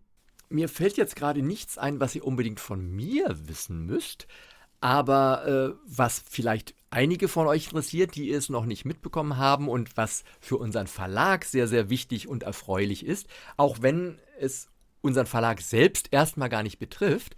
Äh, der liebe Matthias mit seiner Fantasy-Reihe, der ist ja schon seit einigen Monaten äh, nach und nach auch als Hörbuch, also nicht Matthias, sondern seine Fantasy-Bücher sind ja nach und nach als Hörbuch zu haben.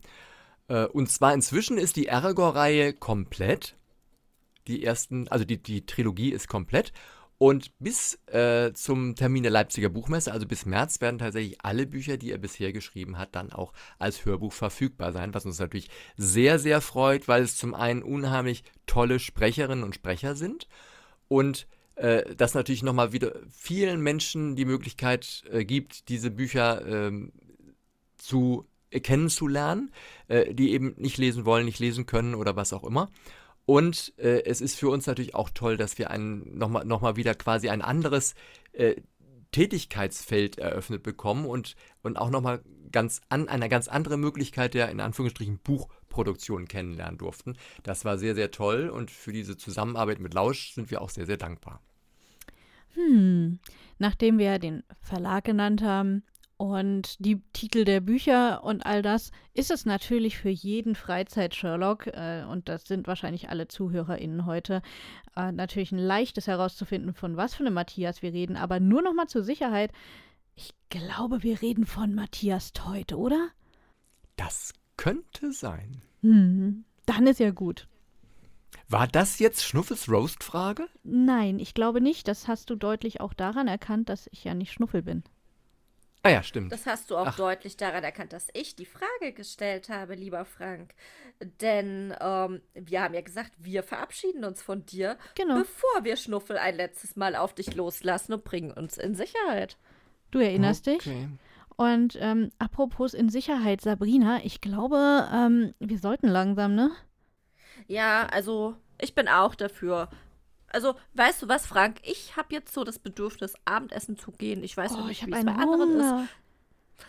Ja, Mary, lass Ja. was essen gehen. Oder Schnuffel, Ja, du machst ja. es. Vielen Dank, dass Ja. du hier warst, äh, Frank. Es war Ja, sehr gerne. schön mit dir. Ja. ja, Ja, war schön mit euch. Ähm, war nett, dich kennengelernt zu haben. Und du weißt ja, die Werke von Künstlern werden immer nach ihrem Tod berühmt.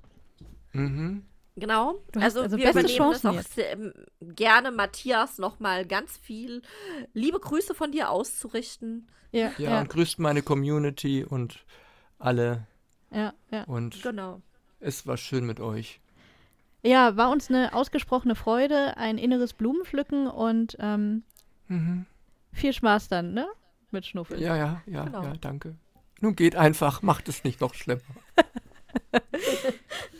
Tschüss. Tschüss.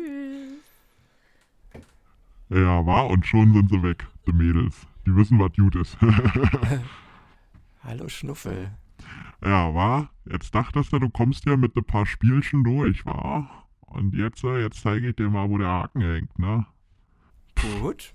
Ja, also pass mal auf, ne? Ähm, das waren ja alles sehr nette Fragen. Das war ja die reinste Radio-Werbesendung hier. Deswegen, ne? Jetzt mal Butter bei die Fische, wie man bei euch Fischköppen sagt. Äh, warum sollten denn unsere Hörerinnen und Hörer dich lieber nicht lesen? Weil es einfach ganz furchtbar schrecklich unterhaltsam ist und weil der Ehemann furchtbar sauer werden kann, wenn die Frau ihn nachts durch ihr Lachen beim Lesen aufweckt. Ja, das ist tatsächlich, ne? Das ist ganz gefährlich. Es haben sich ja auch schon Leute totgelacht wohl. Ja, und mir ist es tatsächlich mehrfach schon gesagt worden, dass Frauen, überwiegend Frauen tatsächlich, die dann im Bett gelesen haben und Ärger bekommen haben, weil ihr Partner durchs Lachen wach geworden ist. Mann, Mann, Mann. Da bin ich ja froh, dass ich Single bin, wa? Das kann Mhm. nicht passieren. Aber, na gut. Also, Ab jetzt muss die Mimi ohne Krimi ins Bett. Ja, ne, das ist, äh, das ist gefährlich. Und am Mhm. Ende ähm, schlägt dann der Ehemann der Ehefrau im Bette, war, weil sie nicht die Klappe halten konnte. Ja, ja, ja, ja. Ja, das ist. Nein, also wirklich, also danke, dass du mich nochmal dran erinnerst. Wirklich eine, eine ganz, ganz dringende Warnung an alle. Wenn ihr gut unterhalten werden wollt und einen stümperhaften Detektiv beim Lesen, äh, beim, nein, wenn, ach, hm. Wenn ihr einen stümperhaften Autor dabei sehen wollt oder hören wollt, wie er versucht Genau. zu reden, wie er mit seinen letzten Worten verkackt. äh, ich gebe auf. Nein, also wenn, wenn ihr wirklich eine Abneigung gegen spannende und unterhaltsame Literatur habt und wenn es euch eine Qual wäre, einen stümperhaften Detektiv bei seinen Ermittlungen zuzusehen, Finger weg von den Büchern.